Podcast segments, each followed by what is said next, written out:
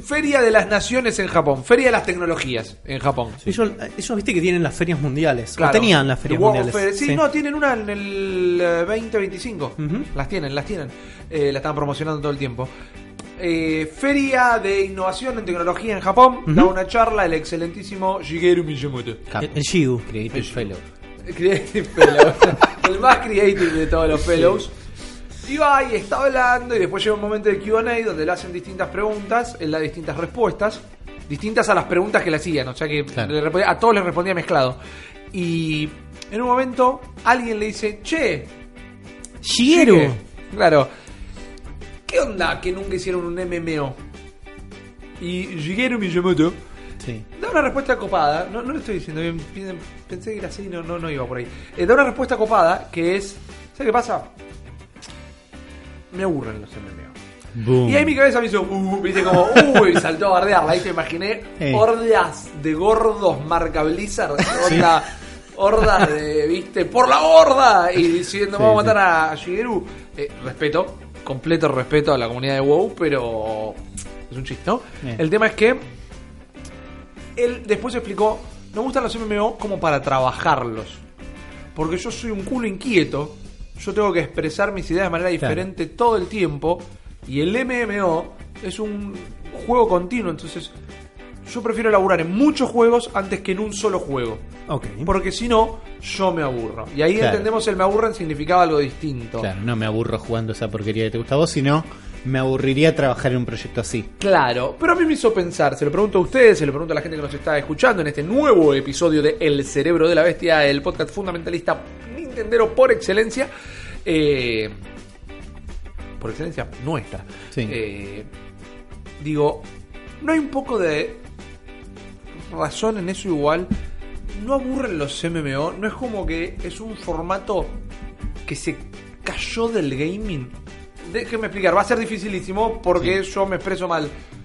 No digo que no sea exitoso, no digo que no la siga rompiendo, no digo que sean los juegos, los padres de los juegos como servicio y además eh, millones y millones y millones de usuarios que Claro. significan millones y millones y millones de dólares. Pero no es como, bueno, ustedes juegan a esto y el resto de los videojuegos avanzan Sí. en, el- en las eras. Porque no estoy diciendo que no los actualicen ni que no tengan un formato No, no. actual. Digo como el game, el Fortnite específicamente es el primer bebé del futuro de los videojuegos. Los MMO quedaron como los abuelos. Sí, como que. Fortnite, eh, los MMO son Cranky Kong, el gaming en general es Donkey Kong y el Fortnite es Diddy Kong. Podría ser, sí. Me imagino que como el mundo de los juegos adquiere un montón de cosas de los MMO, que se aprendieron Sí. ahí, que se desarrollaron ahí. Los juegos como servicio es un MMO Claro. eh, encubierto. Me da la sensación de que o jugás como 40, 50 juegos o un MMO. Eh, Claro. Esa es la parte complicada. digo- Pero no dejan de hacer juegos. No, no, a ver, ya creo que nos disculpamos un montón. Yo tengo un amigo que juega MMO, ¿no? No, yo jugué. No, ¿tú ¿jugaste MMOs? Jugué WoW el, el fatídico verano del 2008, eh, donde tuve una reclusión sentimental. eh, me, me- me mudé al WoW. Es que te pa- siento que no hay más o menos. Es, te pasa eso. pagué por el eh, DC Universe Online, un juego que se hizo gratuito a los 30 minutos de haber salido. Yo lo pagué y lo jugué un año de corrido. Mi primera review como periodista de videojuegos, entre Sí. comillas, fue la review del DC Universe Online para la Irrompibles. O sea, pero no podría nunca más casarme eh, con juegos. Estar tan adentro. Nos sacamos el anillo carcelero, no, no puedo jugar un solo juego. Y, Y si yo- querés progresar en esos juegos, juega un solo juego. Sí, no puedes jugar poco. Pero también lo lindo de esos juegos está en no jugar poco, me parece. Sí. Como darse la panzada y que sea un asco tu vida porque... No, pero digo, es, es todo nada. Ahí es cuando los disfrutás, me es parece. todo nada. Para mí debe haber un estatus. ¿Cuál? Na- Nardón está amasando Sí, sí, una sí. posta. Así Estoy se lo digo. Ustedes no lo están viendo. tengo. La cara de Juan se está transformando de manera tal que quiere meter un bocado. O ir al y baño. respetuosamente, cuando ve que seguimos hablando, se lo guarda. Sabe que Pero- su bocado nos va a destrozar. Claro. Y por eso no lo tiró en el medio. No, es, eh, es la gracia de un grande lo que está manejando ahora. Eh, quiero muchísimo saber tu impresión de este tema, Juan Nardone. Hola. Hola. Buenas noches. ¿Cómo ¿Qué estás? tal, Juan? Rippy. Buenas Bien. noches, Zuli. Mi nombre es Juan. Tuve un problema. Ah, yo fui totalmente adicto a los MMO, principalmente a la basura más grande de los MMOs, que es el Lineage 2. Ah. Papito, las horas que le dediqué a ese juego. Si le hubiera dedicado las horas que le dediqué a ese juego a aprender un segundo idioma, un ter- segundo no, un tercero o cuarto idioma, lo podría haber logrado y en este momento este podcast lo hacíamos en mandarín. Ojo. ¿Entendés? Me consumió la vida el Lineage 2, por lo menos 3 o 4 años de mi vida, donde jugaba de manera interrumpida todas las horas de la noche durante mi etapa de formación Ajá. académica universitaria. Está bien. O sea que he dejado entregas, he dejado... Empezás- tenías responsabilidades. tenía un montón de responsabilidades, trabajaba ya en esa época Claro.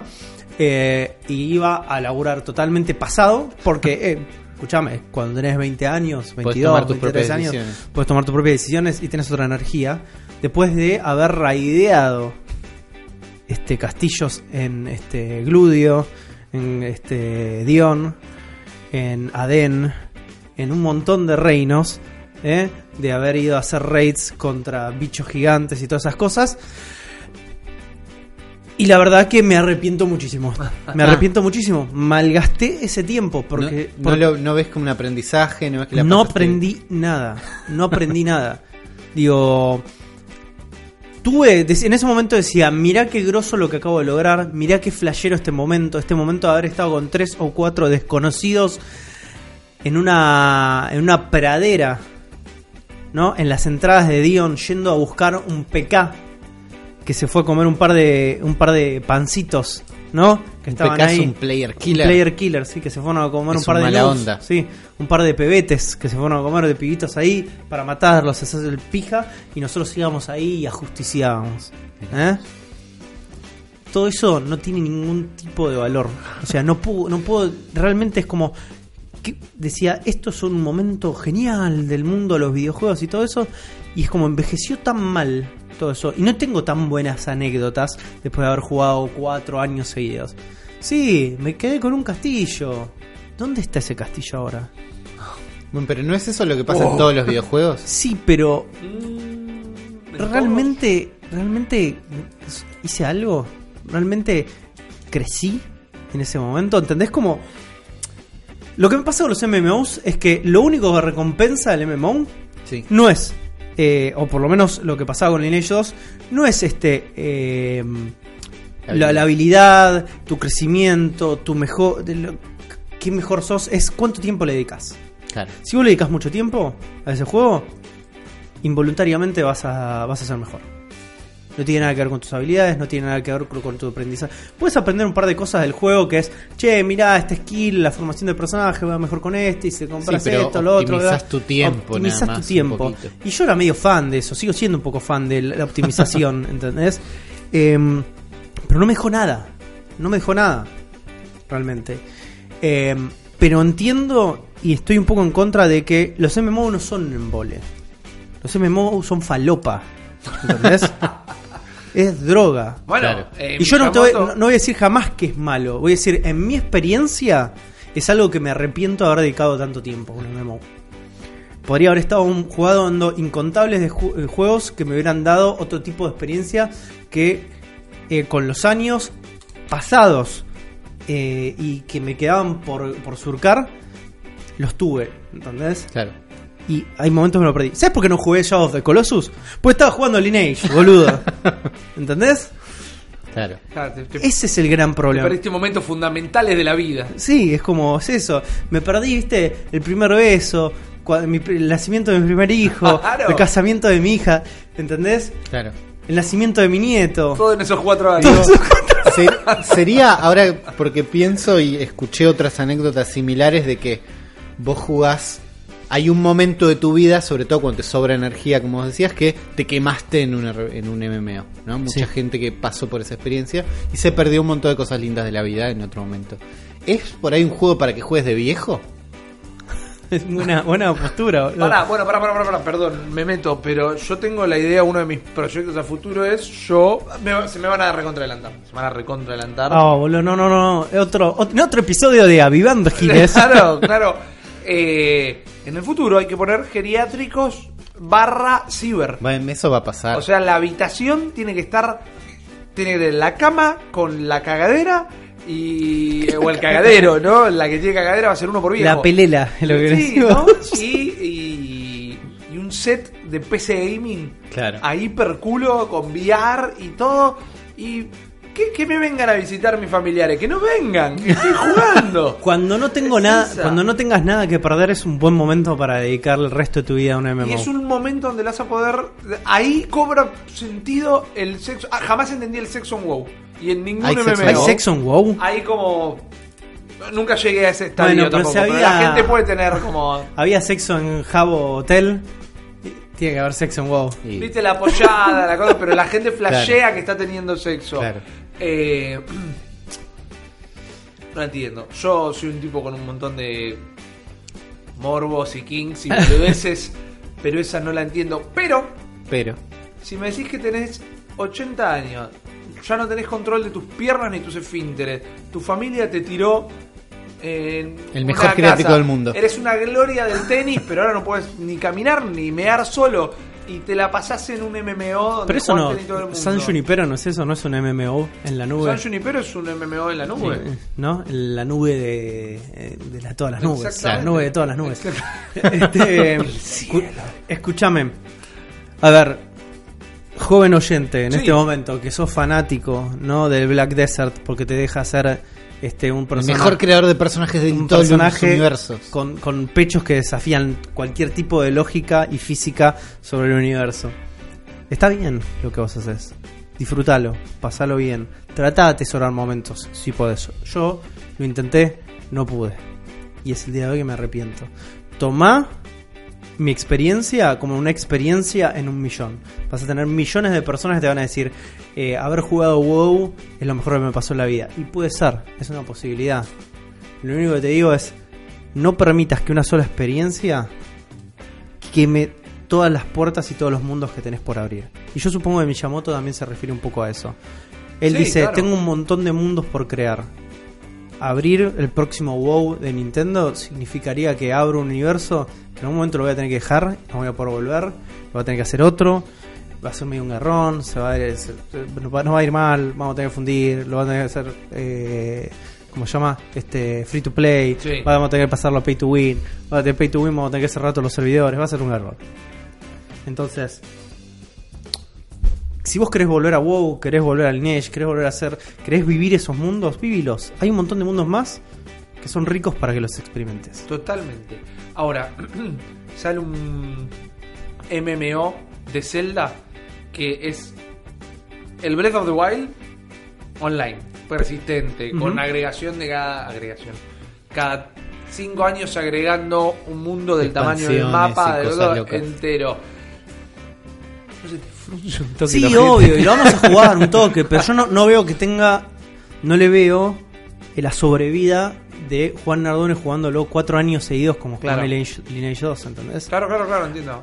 Eh, va a pasar con el Fallout 76. Vamos a jugar un rato largo, va a tener online, nos vamos a caer de risa. No me veo un año seguido jugando eso sin parar. Claro. ¿entendés? Bueno, yo tengo como la fantasía de eso. Me gustaría tener uno donde poder hacerlo, pero entiendo que es como medio imposible. Tenés que tener un estilo de vida muy particular para jugar eso. No un estilo de vida malo, es un estilo de vida con poca interacción social, carne y hueso, con un trabajo que te permita. Bueno, ¿qué está diciendo? Tenés que ser un gordo virgo No, que, desayuna doritos No, y no pero- lleva ni hace tres meses. No, Eso es lo que está el- diciendo nuestra audiencia. Digo que laburás desde tu casa y no salís todo el. No, no tenés, claramente no tenés pareja. Si tenés sí. Lo dijo. Rip No, lo acaba de no, decir. Lo no, dijo. no, no. A ver, no, es- no está mal no tener pareja. No está mal no tener ¿No pareja. querés tener pareja? No. ¿Te das la suerte de tener pareja, hombre o mujer, de ambos y diversos sexos? No está mal que no estés en pareja. Yo te voy a Ahora, permitir, si estás en pareja, yo te voy a permitir no podés jugar a los videojuegos Te voy a permitir tiempo. en este momento que tires el salvavidas, así yo te saco del No, agua que no, te estás no, hundiendo. no, no, no, te no, saco no. y te dejo con una frase, maravillosa frase, de nuestro queridísimo Shigeru Miyamoto. Ajá. Te digo que, que dijo una cosa fantástica y viene alusión a este tema. ¿eh? Sí. Que dijo: Un juego retrasado es eventualmente un buen juego. Ajá. Pero un juego de Spyro es un juego malo eternamente. Lo Lo dijo redijo. otra vez.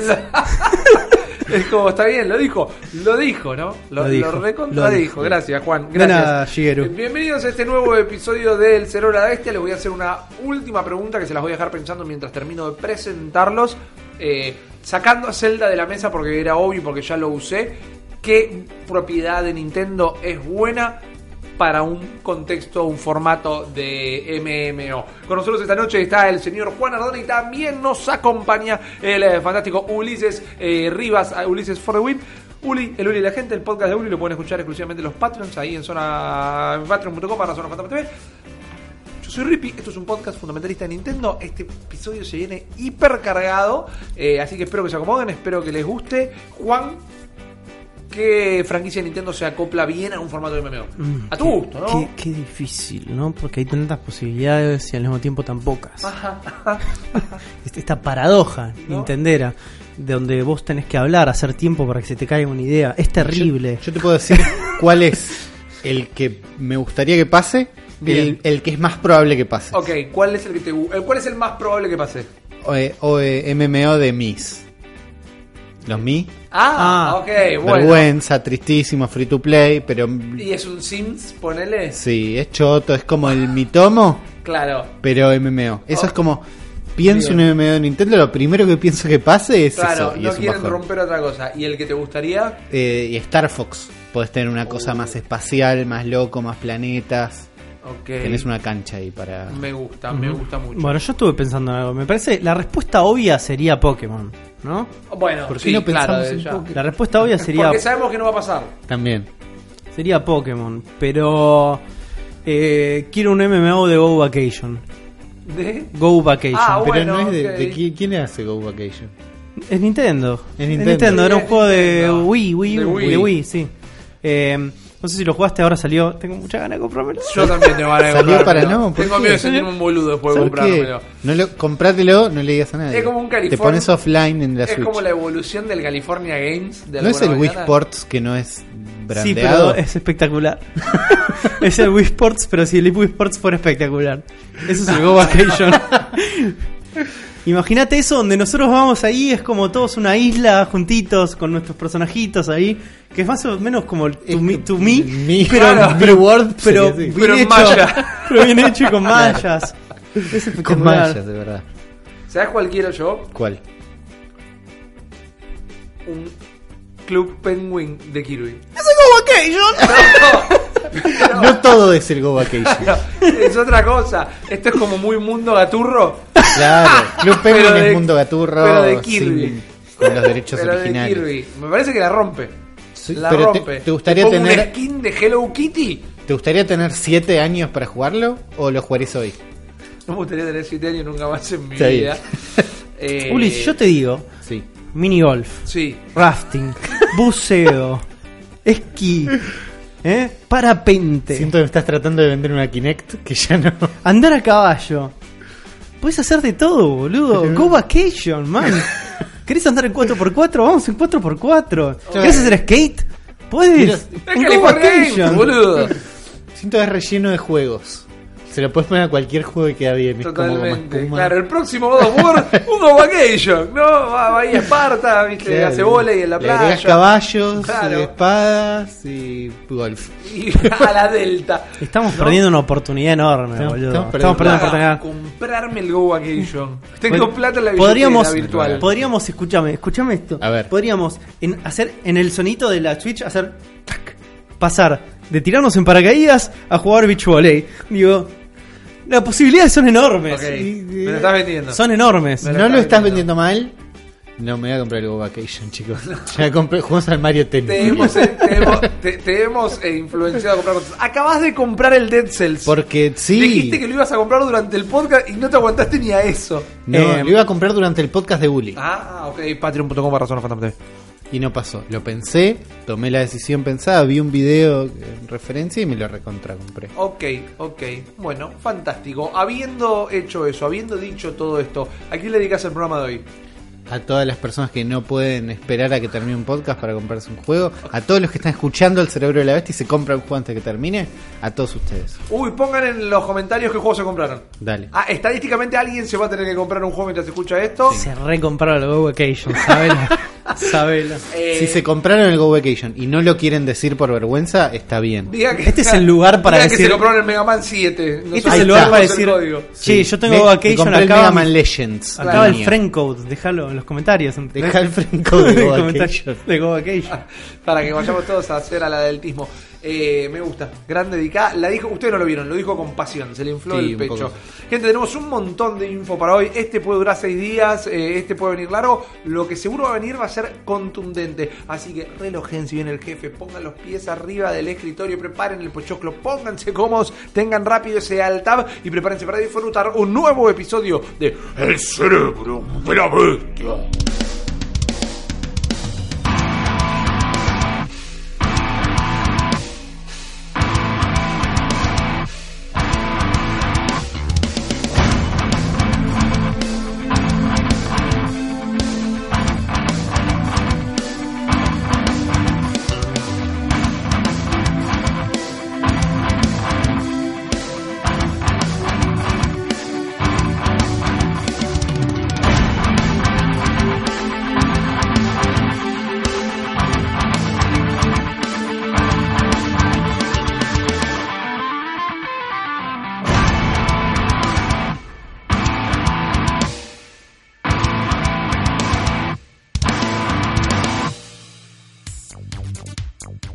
Bienvenidos todos y todas entonces a un nuevo episodio del Cerebro de la Bestia, nuestro podcast fundamentalista. eh, muchos dicen que es el mejor del mundo. ¿Qué querés que te diga? Hay Eh, tres en todo el mundo. Eh, Yo creo que yo, mi humilde opinión, es que es el mejor del mundo. No, eh, vos sos la persona más humilde que conozco, así que no puedo hacer otra cosa que creerte. Pero bueno, gracias a todos por escucharnos, nos escuchan de todas partes del mundo, lo que nos pone muy, muy contentos, muy orgullosos realmente desde el viejo continente, eh, en eh, Canadá, Estados Unidos, Venezuela, México, Chile, Uruguay, Paraguay, Perú, estuvimos en todos lados. Perú, estuvimos en Exactamente. Así que muchísimas gracias y obviamente a toda la República Argentina. Seguimos haciendo esto en el episodio número 81 porque tenemos la banca de ustedes y nos ayuda a seguir adelante día a día. Habiendo cumplido la demagogia a nivel Axel Rose, no mentira, los quiero. Eh, hasta los que me peleen en los comentarios. Les arrancamos con el podcast de esta fecha. Arranquemos. Con algo grosso. Pasaron muchas cosas la semana pasada, las vamos a cubrir hoy. Pasaron cosas Fue una semana removida, man. Hiper. Terminamos de grabar y pasó de todo. Sí, mal, De todo. Y ahora siempre. estamos en medio de la Gamescom. Encima, entonces pueden caer un montón de sorpresas, cosas que no estábamos esperando. Exacto. Qué difícil Tranquilo. Juan. No, man, es como Vamos es- a ser bombero y ser periodista de Nintendo Ay, este- este- a, a la misma altura. A la misma Con altura. los voluntario. qué sacrificio. Eh, pero bueno, algo que pasó. Este tema va a estar lindo.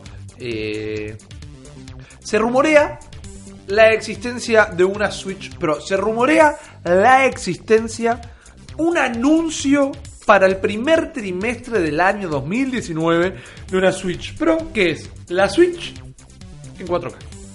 Hincha pelota.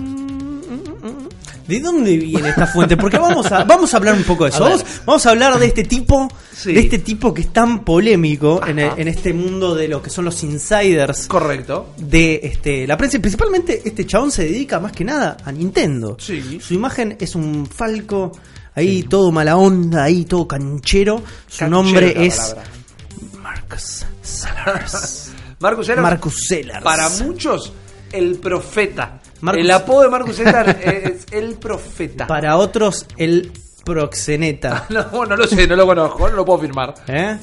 Altoladri.com. Altoladre.com, definitivamente, pero ha tenido momentos de gloria y ha tenido un momento de mucho. Como todos los ladris. Claro, tuvo un momento muy bochornoso cuando un periodista. eh, no, no era un periodista en realidad. No, era un Un Harry. Era un. Harry, era un bujarronia, perdón, eh, me retracto, la estaba recordando mal. probablemente. Seguro.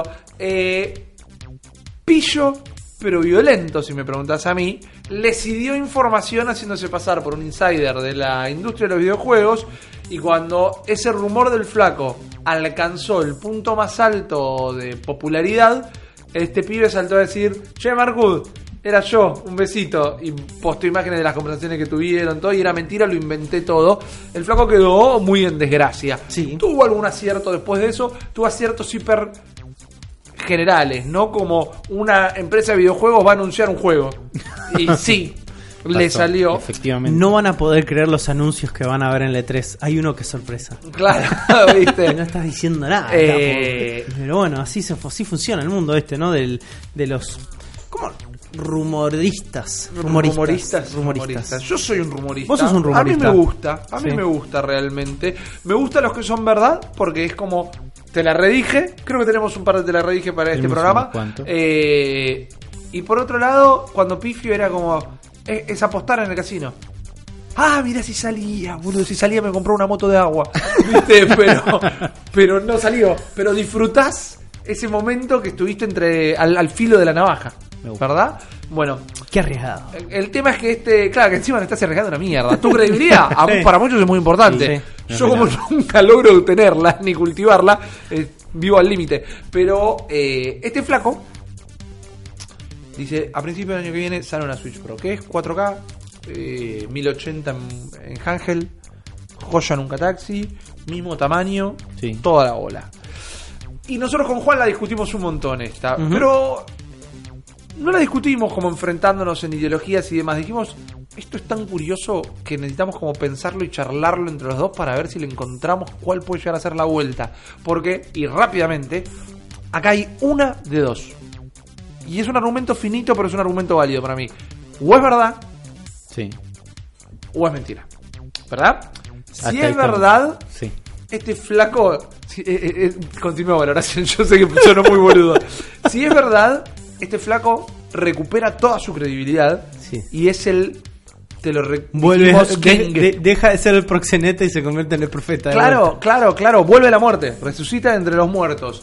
Si es mentira, no tiene que cerrar la cuenta. Él tuvo que borrar los tweets porque dijo... Pero Con estos comentarios tuve un problema de confidencialidad, así Sí. que lo tuve que borrar. A Sí. lo cual se le ¿Estos cagó. tweets fueron estos cerrados? tweets, sí, Fueron los, borrados. los borró. Y a lo cual la mitad del internet se le cagó de risa. ¿no? Claro. Diciendo, bueno, Ma- Marcos, en realidad te mandaste alta cagada. Salió, y acá por esto me confundí antes con lo del periodista, salió un editor de IGN sí. a decirle, che, Marcus, tengo información fidedigna de que estás inventando todo. Eso no va a pasar. Te lo digo para que la manejes. Pero no es así. Mitad cortándole el árbol, mitad sacándole el suelo. Pero hay cierta cortesía también, como, Claro. man, te estás quemando el pedo, pero atraigo notori- notoriedad hacia mí. Claro. Eh, y ahí él lo borra diciendo esto que cuenta Juan. Yo entiendo que este pibe no es nadie y no está arriesgando nada, pero con el ego, con la importancia que le dan los leakers a su Sí. radio de efectividad, este pibe, si no, si no es un estúpido, eh, no puede inventar eso. Porque sabe que si lo está inventando él, no va a pasar. Y se arruina toda la Digo, credibilidad. ¿cuáles son las chances de que existe una Switch Pro de acá al futuro para siempre? Muy buena pregunta. Porque De acá al futuro para siempre. Hay, Hay chances. hay. ¿Cuántas veces hablamos en este podcast de eh, nos gustaría una Switch Pro? Varias. En base a un mínimo rumor. A rumor de este que siempre existió. Siento que todos los días alguien tuitea la Switch Pro no, 4K. Claro, sí. Es así. Eh, Hay- Hay un tema que me parece que es. Hay dos cosas que tenemos que discutir en este, en este momento, que es el- en esta mesa, que son los temas importantes a tratar. Uno es las posibilidades de que esto sea real. Sí. Digo, qué tan alejadas son y cómo afectaría un modelo de negocios. Y la otra es este mundo de los leakers. ¿Qué diferencia hay entre los Marcus Sellers y las Laura's Kate Tales? ¿no? Ok. Porque hay una gran diferencia ahí. Las hay. Vamos primero a este tema que es principalmente es qué onda con esta, esta Switch Pro. Una ¿no? pregunta Esta- nada más. Cuando decís puede suceder, hablas técnicamente para aclarar Técnicamente, tu sí, relato. sí, ok, dale, técnicamente. dale, fantástico. Técnicamente, ¿cómo, qué, qué significaría para Nintendo sacar una consola 2, eh, 1.5, Claro. una Switch 1.5, ¿no? A ver, hace justo con, con este pibe Marcos Sellers salió un artículo de un blog de dudosa este, procedencia Sí. también, porque no es como un gran medio certificado, hablando justamente de las posibilidades técnicas y que Nvidia acaba de sacar un chip que permite este, los procesos en 4K Claro. y que para tablets. Sí, que sería la, la nueva versión del procesador que tiene la Switch en este Exactamente. momento. Exactamente. Exacto. Incluso dijeron que ya lo tienen corriendo. Es Ah. el chip que está en las tarjetas, en las placas de video 1080. Ah, O sea, el chip ya lo tienen corriendo, lograron adaptarlo a otro formato. Sí, para tablets, ponele. Claro. Entonces, ese artículo habla de que las posibilidades técnicas son posibles, ¿no? Haga- vivamos en un, en un momento donde tenemos estos dos universos posibles, donde Nintendo tiene como la posibilidad de decir, che, esto es mentira, no va a salir nada, o che, esto va a salir, es así. El hecho de que salga una consola de media generación para Nintendo, Sí. que significa que es la misma consola con un, este, un plus de potencia visual, gráfica, de proceso, significa que tenés todo un público en este momento, una audiencia a la cual o tus usuarios vas a antagonizar de alguna manera porque no van a querer adoptar o comprar una consola nueva cuando la otra tiene dos años de vida. ¿No? Por un lado eso. Por el otro lado tenés una oferta un poco más atractiva para un montón de gente que no tiene la consola. Que significa es más poderío gráfico, que los juegos de hasta el momento eh, ya los tenés dentro de tu biblioteca. Que significa que si vos querés jugar Super Mario Odyssey vas a poder jugarlo acá. Por ahí te lo escala a 4K. Un Hay que ver haze. cómo se- Claro, ¿entendés? Puede llegar a pasar esa situación. Ahora, nosotros sabemos que Nintendo, en todo lo que es su línea de handhelds, Sí. adoptó un poco esta lógica con las 3DS. Así que no es un escenario totalmente imposible claro. esto.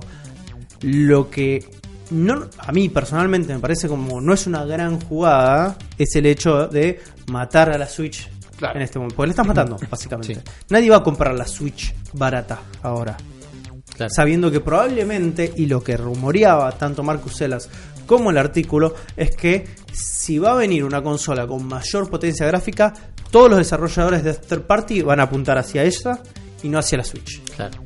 Es de alguna manera cortar el camino de la Switch, convertirla en una 3DS, matar la 3DS y te quedas con pocos juegos en la Switch. Sí, para mí es una jugada peligrosa, pero en un momento dijiste nadie va a comprar la Switch barata.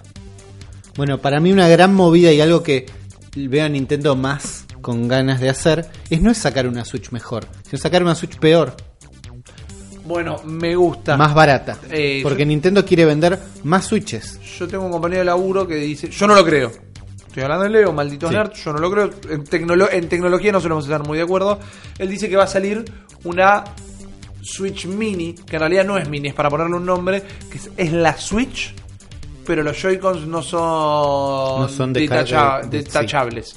Claro, es, Es una una experiencia PSP grande, claro, es un Claro, claro. me, imagino un... Y claro, y sin dock. Ujú. Es Claro, eso, sí, sí, eso. funciona aparte, son los mismos juegos, por ahí corren a menos resolución o al no necesitar le- que la salida en HD a la tele va a ser un poco, pero es una Switch más barata para meter más de una en cada casa, que es el único objetivo de Nintendo. Es la 2DS y la de idea de que la Switch tenga más poder es más de los fans que de Nintendo, me imagino. Es una psicológica. La Switch se empieza a ver más poderosa por. Además, por que eso pasa, pero me imagino no, a la Switch le falta potencia, no sé qué, no es algo que Nintendo sufre todos los días. Nintendo sufre todos los días porque quiere vender más cantidad de consolas. Sí. La sí. gente quiere una consola más potente porque se quiere pelear con los de Sony, porque el God of War se ve en 4K y por esa pelea. Claro. Pero Bueno, Nintendo quiere vender más. Cuando la única vos hablas de. Sony, hay un rumor también que dice que Nintendo sabe que no le conviene sacarla. Sabe que va a ofender a una base de usuarios. Sabe que sale la 4K, para mí se completa la torta. Se la vende a todo el mundo que no que se había negado a comprar una hasta el momento. La se la vende. vende. La Master Race sale a comprar Switches. Ah, Y los Sonyers se vienen a comprar la Switch. Luego la gente que ya la debe tener. Y ahí para todos los gustos. No estoy diciendo que haya gente en PlayStation que no lo tenga ni de PC. Pero para mí completa la torta. Hay un rumor que dice que sabiendo que no les conviene lo van a hacer igual porque hay una oferta de Sony por el chip. ah.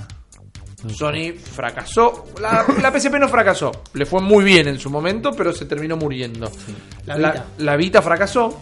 eh, y dijeron que no le iban a dar más soporte a la Vita, pero nunca dijeron formalmente no vamos a hacer más portátiles. Claro. Habrán dicho no vamos a trabajar en portátiles por ahora. Eh, para mí les debe re- para mí no sé si les interesa, para mí les debe dar muchísima bronca el éxito de la Switch. de puta. Viste, está la pelea de cuando le cagaron la PlayStation. Sigue esa, esa roña para mí. Ok. Eh, y eh, A mí me, comercialmente es una movida inteligente. a mí, a mí me parece que, hay un Sony. punto en el hecho de que Nintendo se quiere quedar con la tecnología antes de que cualquier otro tipo de, Claro. de compañía. Y eso puede llegar a impulsar el hecho de que haya una nueva generación. Eh, hace rato que nosotros venimos hablando de la Switch 2, de la Switch 2 esto, la Switch 2 la otra cosa, que dijimos, bueno, veamos con qué nos encontramos. Las posibilidades están. Digo, Sí. las cosas, hay cosas dando vuelta. Los rumores son rumores, Y no van a seguir estando. y van a seguir estando, y van a seguir dando, estando vuelta. Eh, como me- movida de, de- de negocio es arriesgadísimo, es alienar a gran parte de tu audiencia, pero Nintendo está, está adoptando algo que no es un consumo tan, tan raro Sí. Si nos damos cuenta que es algo que hacemos constantemente y lo hacemos en el mundo del mobile, del Claro, celular. los celulares. Cambiamos, o sea, principalmente casi todos los mercados cambian el celular cada dos años. Y es Sí. muy probable que el celular que tengas en este momento es más caro que una Switch. Exactamente. Pues te- si vos en este momento tenés en tu bolsillo un iPhone eh, 10, un iPhone X, pagaste mil dólares, maestro.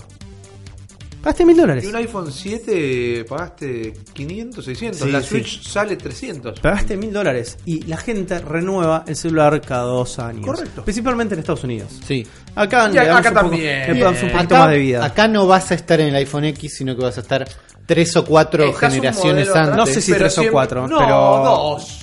Pero siempre. Pero igual lo cambias cada dos. Cada ¿eh? dos años. Pero lo cambias cada dos años por algo físico. Los la, la vida útil de los celulares son dos años. Entonces no es tan disparatado que finalmente Nintendo haya adoptado lo que quieren hacer todos hace mucho en el mundo de las consolas, que es pegarse al claro. mundo de las actualizaciones en mobile y de- dejar en claro que eh, bueno, las vidas las, las vidas útiles de las consolas son cada vez más cortas. Sí. Y eso no significa que probablemente haya juegos que estén en Switch, que también corran en Switch 2 y en ambas en paralelo, pero habrá haya exclusivos para Switch 2. Sí. Entonces no es tan disparatado. Lo, lo único que puede llegar a, a- a temer Nintendo de esto es el backlash de su fanbase. Que esto es algo que hablamos nosotros. Es como, si podemos distinguir entre la fanbase, eh, la fanbase de Nintendo es muy crítica con Nintendo. Sí. No, es permi- no, es- no perdona. Es bastante matadora a Nintendo.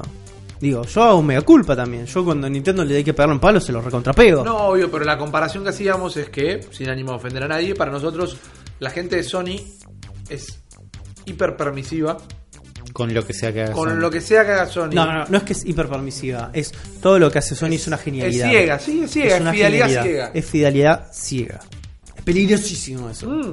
Peligrosísimo. No voy a hacer la comparativa que todo el mundo está esperando que haga. Nadie no lo voy a critica- hacer. nadie ya critica- saben cuál no es. lo hagas, no lo hagas. Pero no lo voy a hacer. Nadie critica un movimiento. La gente, si tenemos que hablar de las grandes, de las grandes compañías, PlayStation, las fans de PlayStation, es una fidelidad ciega que asusta. Los de Nintendo son altos detractores y los de Xbox están entregados. Están entregados. totalmente entregados. Ellos sí perdonan.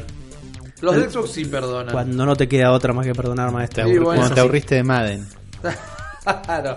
Ok. Entonces, digo, bueno, vamos a ver hacia dónde canta esto. No me parece totalmente ilógico Sí.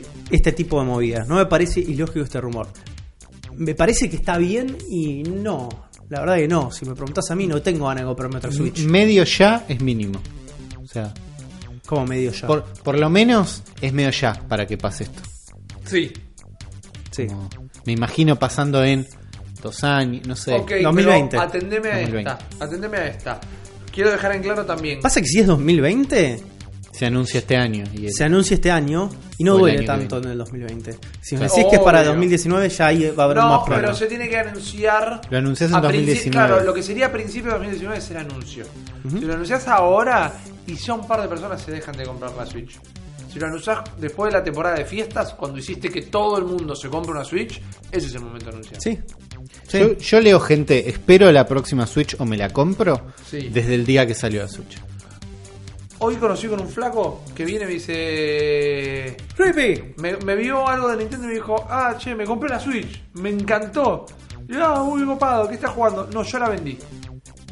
Y digo, ¿cómo? Me dice, no, la vi, no la conocía, la vi, me encantó, la jugué un toque y la vendí a un flaco que estaba hiper agradecido que la había comprado usada, pero a una calidad tan de nueva. Y, y lo terminé entendiendo el flaco. La vio y le encantó. Debe haber mucha compra impulsiva de Switch también. Mucha compra de gente que ya no tenía consolas. O que no sabía, no le compro una consola a mis hijos. O soy grande, no me voy a comprar una Play Pro. O Claro. quiero jugar videojuegos una vez por mes. Pero vieron la Switch y se enamoraron. Tiene un mercado muy cautivador. eh, tiene un atractivo muy cautivador para el mercado. Entonces no me parece mal eh, anunciarla después de la temporada de fiestas. Yo quiero dejar en claro que no decimos que el rumor sea cierto, no decimos que nos parezca que esté bien, entendemos que es posible, que es una cosa completamente eh, distinta. Y yo digo, y si en lugar de estos juegos que todavía no anunciaron, que para mí ya está siendo tarde para no anunciarlos, Sí. Si la bomba para alcanzar estos 40 millones de consolas vendidas antes del año fiscal no es el anuncio de esto. Porque para mí es verdad y se venden 20 millones en menos de la cantidad de tiempo que se vendieron 20 millones ahora. Lo que puede ser una gran movida es bajar el precio de la Switch para Bueno. si viene la próxima. Para mí eso, Eso va a sí pasar. puede pasar, es como un combo. Con fiestas o bundles con un montón de juegos o Ni la siquiera Switch como un montón de juegos, 250. es como lo que venimos diciendo hace un montón. es, van a sacar un bundle para el Smash y sacar un bundle para esto Sí, a, un, el bundle del Smash a un precio, un precio un poco más caro y empezar a bajar el precio de la Switch regular. Sí. Y listo. Eh, sí, estoy pensando, mirá si en el Netflix, en el sistema de suscripción, en la Switch Pro te dan juegos de Switch. Estaría bien, tam- también estaría bastante bien. Sí, sí, estaría bastante bien. Ahora igual Por- yo me imagino que es, que es más como un modelo más Humble Bundle donde te van a dar indies por mes, una cosa por el estilo. Digo, no sé si un- tener Pro. una Switch Pro con más potencia y con 4K Sí. hace que vengan los third parties a traerte los juegos. Si lo pueden sacar en Unity apretando un botón que es portear a Play 4, portear a Xbox One, portear a PC, portear a Switch Pro, es apretar un botón, es más mercado para ellos. Sí, pero digo, siento que hubiera pasado con Switch, eso sí. Pero no está la tecnología del uno, o sea, Bethesda se bancaron a hacer esas, eh, o Panic Button hizo unas brutas adaptaciones de las otras, pero Pero sabían que eran adaptaciones. lo que digo es los que no hicieron eso, los que no Sí. se tomaron el laburo de adaptar el juego, no sé si es 100% por potencia gráfica. Pero es la, no, pero es tiempo de trabajo y plata. Claro. Tengo que dedicarle un equipo especial a una versión especial. Ahora, si cuando tengo el juego terminado, el export to lo hago con un solo botón, ahí se mandan de cabeza. Porque Sí, no pero, eso, dedicados. pero eso no sé si existe. No es tan fácil. No, tampoco, pero no digo, es tan así. La arquitectura de la consola no es igual a la de las otras consolas, lo sé. Pero si los pueden sacar en las mismas prestaciones, Claro. los porteos son Similares, mucho menos difíciles. sí, similares. Son mucho sí. menos trabajo, menos, es menos plata la adaptación, a eso me refiero. Sí. Sí, puede ser que sea menos trabajo. Eh, Si no tenés que reducir tanto la potencia del juego. sí, es una posibilidad. O sea, veremos qué Los sucede. controles. La verdad que no, no es algo que yo esté muy expectante. Yo prefiero que esta consola tenga una vida una vida útil bastante larga. Claro. Sí. Que le expriman todo el jugo que pueden a la Switch, Sí. a todas este, las prestaciones que pueden llegar a dar. Eh, pero otro tema que me interesa mucho hablar de esto es justamente, es como, ¿cuál, cuál es, digo, cuál es el rigor periodístico de, de este, de- por ejemplo, de, particularmente de Marcus Sellers y el resto de los leakers? Porque el, el tema con Marcus Sellers es muy particular. Es un tipo que no da la cara. No. Laura K. Dale da la cara. Sí. ¿Entendés? Se hace cargo de las cosas que dice. Sí, sí, sí. Este pibe no. Digo, no hay, y, y no hay manera como de, de- Porque no tiene rostro, es casi anónimo. Sí. Marcus Puede ser una joda. Puede ser Miyamoto. ¿Entendés? Entonces es re importante poder, porque hay un montón, o sea, yo sigo varios, ¿entendés? De estos, Sí. de estos insiders de la industria que tiran un montón de data. Licky Panda. Lick- ¿Sabes que no es Licky Panda? Es Lick Panda. No, ni siquiera, es Licky Pandi. Bueno, lo mismo. No, pero ellos lo, ellos lo ponen, lo ponen ahí como not a panda, lo ponen, ¿entendés? Todo el muchas... tiempo. Muchos problemas como los que tuve yo. Claro. ¿entendés? Buscando Licky Panda. No busquen Licky Panda. Entonces, gente como Licky Panda, Mar- casualidad esos nombres. claro, Licky Pandi, eh, Marcus Sellers, son tipos que están Nivelion, ¿no? Lo siguen a Nivelion Sí. también. Son tipos que están en el, en el anonimato, pero Nivelion, a pesar de que no muestra nunca su cara, de que no dice quién es, el chabón dentro de la industria, la gente lo reconoce. Sí, la gente, eh, Wario64, sí. otro insider también, que la gente sabe quién es, la gente tiene relaciones con la gente de la industria. Marcus Sellers no tiene relaciones. Claro. Marcus Sellers nadie sabe quién es. No. O si saben quién es, es como de. Es como. digo, el flaco se esconde tras esa cortina de Falco, ¿entendés? Que tiene enfrente. Entonces es como, ¿qué escuchamos? Sí. ¿Cómo dosificamos esa, esa, esa cantidad de ruido que te tiran a estos lados? Y es muy importante también el filtro que podemos llegar a hacer nosotros, en todo caso, ¿no? Que tenemos este rol de ser como el interlocutor Sí. de una cosa hacia la otra. Eh, Nosotros el cerebro de la bestia. Sí, nosotros el cerebro de la bestia, que, es, que es- que no es un rol menor tampoco. Porque que vayan todos los outlets de media y digan nuevos rumores de la, de la Switch Pro sin dar todo este contexto de quién es la persona que, que lo dice, es también un rol fundamental. No, no, no muchos lo están haciendo, porque el- lo mejor es el El encabezado, titular, sí. el titular. Rumores de Switch Pro. Switch Pro confirmada por Marcus Sellers. ¿Entendés? Es Claro. es importante, eso nosotros tenemos como nuestro, nuestro también, nuestra serie de, como de informantes de alguna Sí. manera, que son los que le damos may- mayor o menor credibilidad Totalmente. y de los cuales hacemos como una especie de recorte, una especie de filtro y una especie de este como proceso de comprobar la verosimilitud de lo que están diciendo, que es importante que lo hagan todos. Claro. ¿Entendés? Que lo hagan todos. Entonces, digo, ¿qué deberíamos hacer nosotros? Eh, ¿Dejaríamos, tendríamos que dejar de hablar de Marcus Sellers? ¿Tendríamos que dejar de hablar de este chabón? Buena ¿Entendés? pregunta. A lo que yo digo es, para mí no, no hay que dejar de hablar, pero hay que dar el contexto Claro. para que se contexto correcto entienda. para saber qué estamos Bueno, haciendo. hay ¿De qué que estamos diferencia con Laura, por ejemplo. Laura aclara todo el tiempo cuando cree y cuando no es la información, cuando es de buena fuente y cuando es de una fuente que desconoce o que no confía. Mal que mal, tiene un radio de 100% de efectividad por un tema de retórica. Claro. Porque fíjate cómo hablan estos leakers. Cuando no confían en el rumor, Sí. te dicen que el rumor existe, que escucharon el rumor, que esto.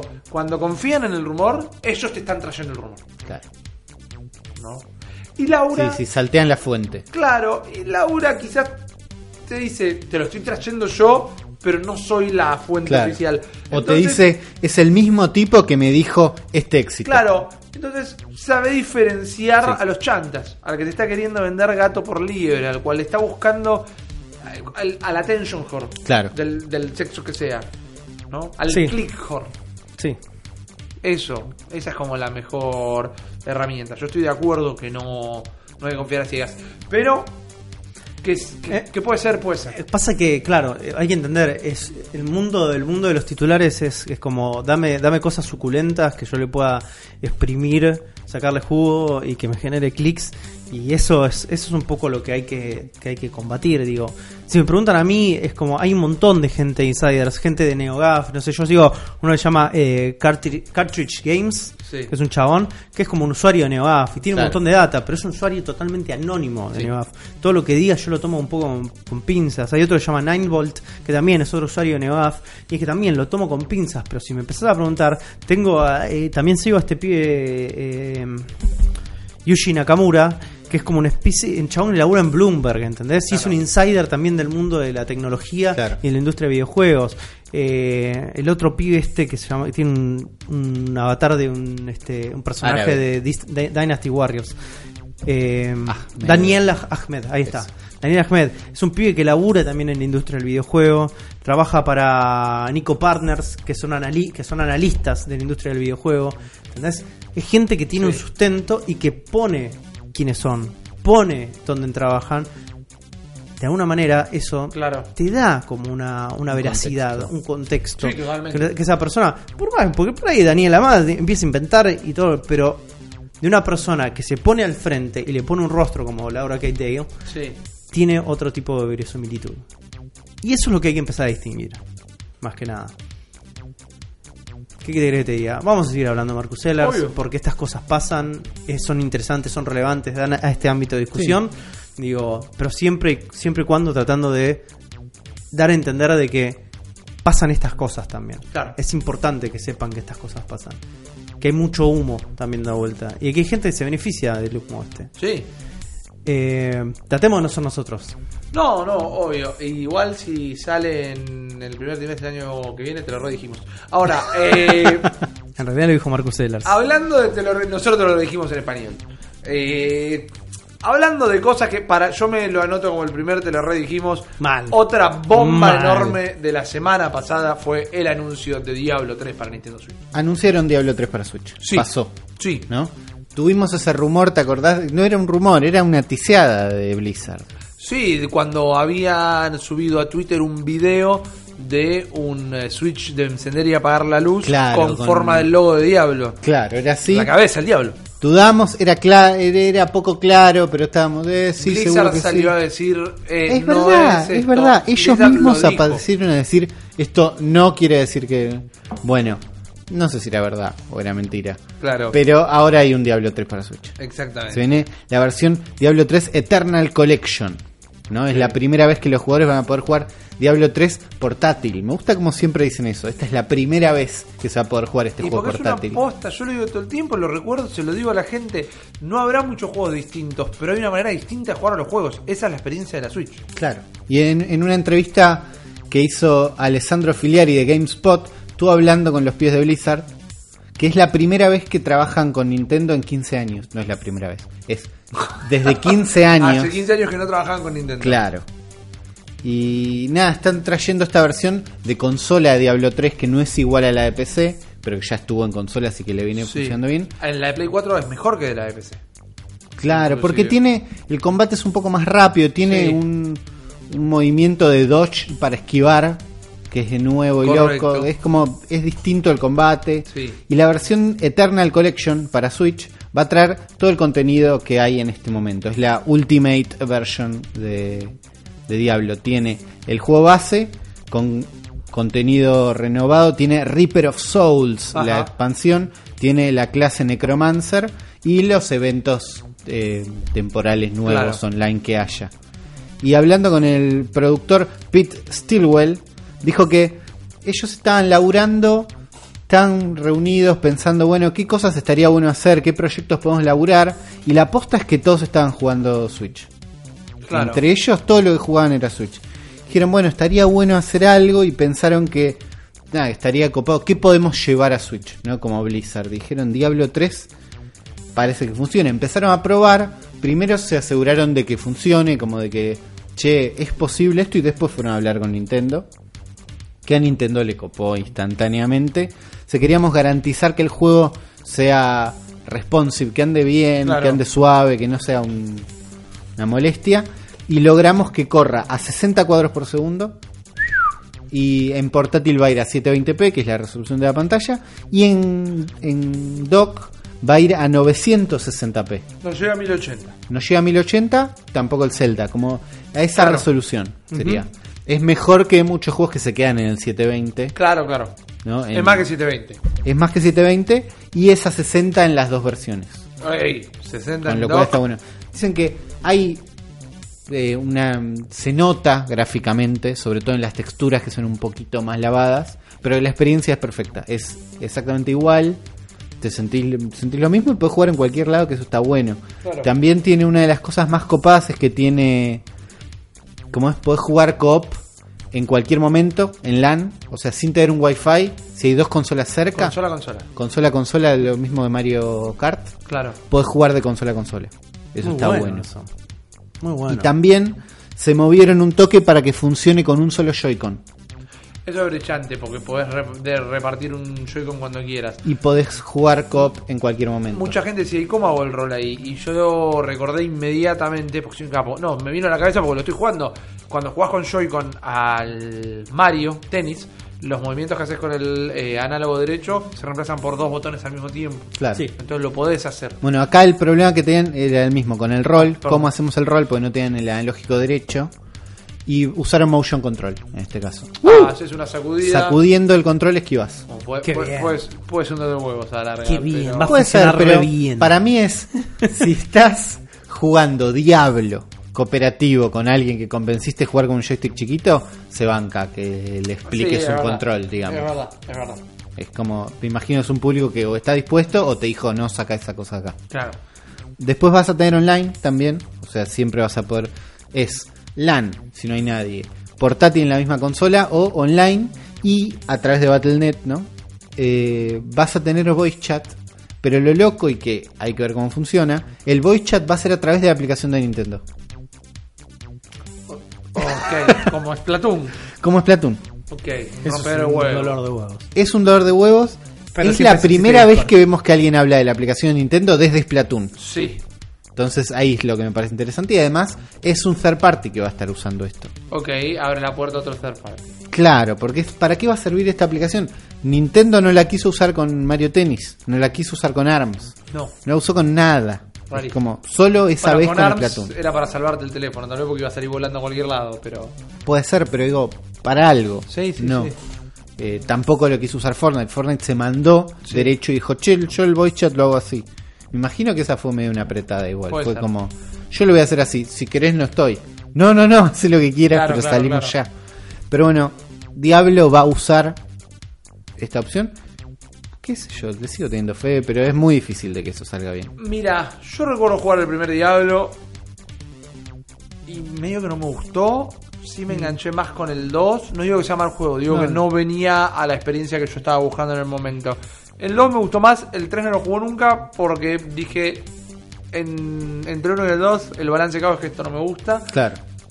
No paro de escuchar gente hablando bien del 3 desde que salió. Sí, sé que el cooperativo está bueno más que nada, que jugar con amigos está bueno, buenísimo. y nosotros, para el, el tiempo que tengo para dedicarle al gaming en mi vida adulta, nosotros jugamos bastante en cooperativo, digamos. Entonces, digo, Querrás decir, nosotros jugamos bastante al Fortnite. Bueno, pero hemos jugado. El Splatoon Sí. no diría lo mismo. de lo este abandonamos, lo abandonamos, pero lo ¿Cuándo hemos volvemos jugado. al Splatoon? Cuando Volvemos Cuando a quieras, Splatoon, Juan, me escribís, al Splatoon, Uli. Uli, salí del Fortnite, jugamos el Platoon y estoy. Dale, Vamos dale. a Splatoon dale. poco. Pero bueno, la mayoría de las veces que vas a estar jugando Diablo 3 es por ahí on the go, ¿no? En el bondi Claro. o en el avión. Entonces le agregaron offline saves y stat tracking. O sea que te guarda todo offline, porque es un juego bastante online. Claro, claro, claro. Pero después llego a casa, la doqueo o Y se estoy sin- gozo y el mismo juego se, Se sincroniza. sincroniza con Battle.net para que sigas jugando, pero casi todo el juego lo vas a poder jugar offline. Hermoso. Y además vas a tener contenido loco exclusivo de Nintendo.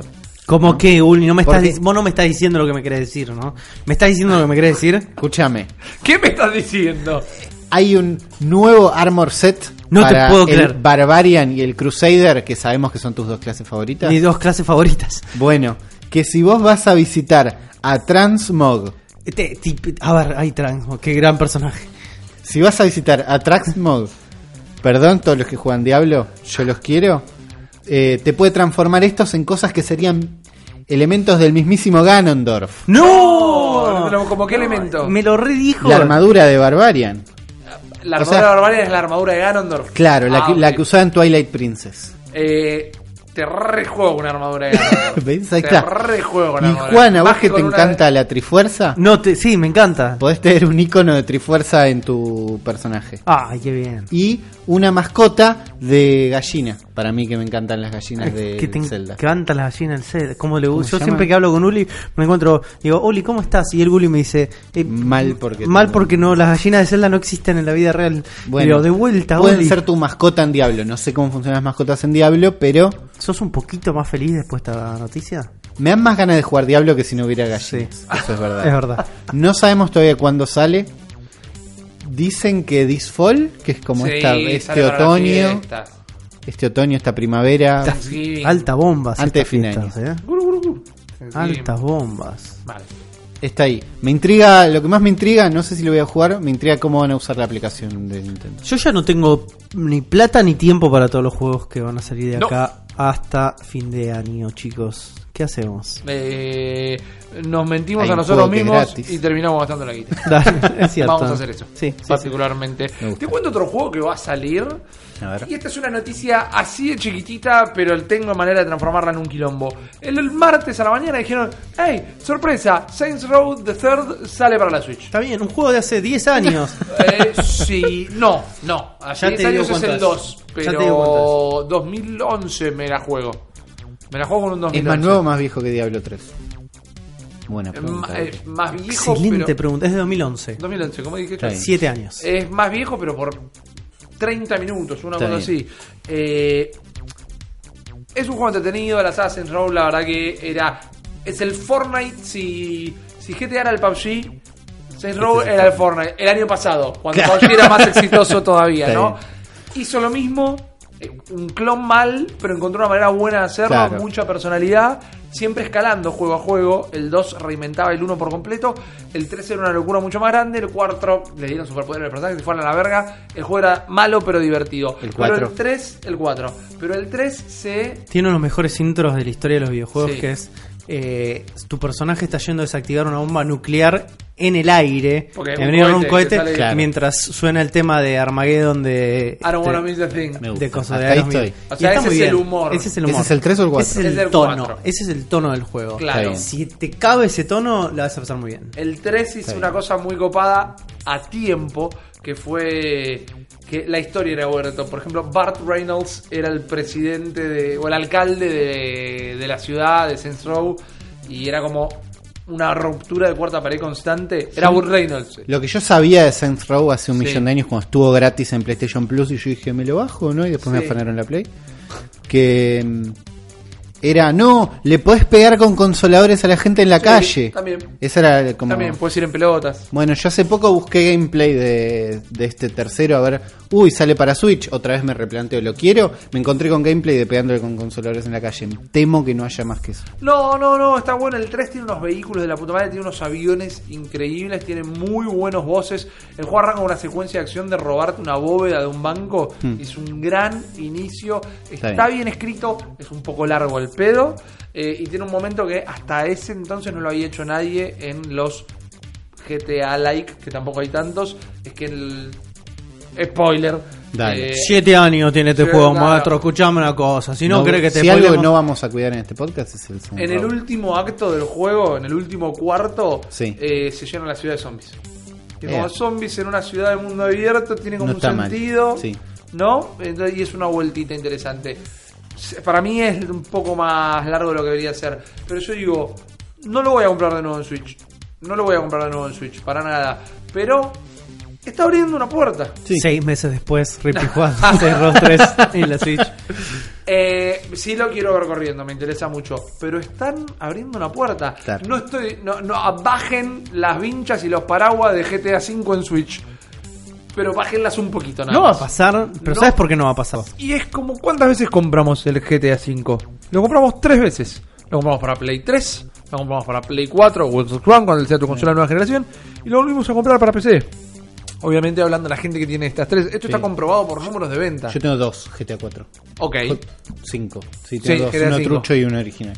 Ok, te- bueno, tenés el original, tenés el... Entonces puedes tener el, el trucho. Claro, tengo... Es la copia de backup. Claro, Ok, fantástico. Yo no digo que van a adaptar el GTA V. Yo digo que abren la puerta. Pueden venir a jugar estos juegos. Pueden hacerte eh, un Sleeping Dogs. Te pueden hacer bueno. un Yakuza. Dale. Te pueden ser...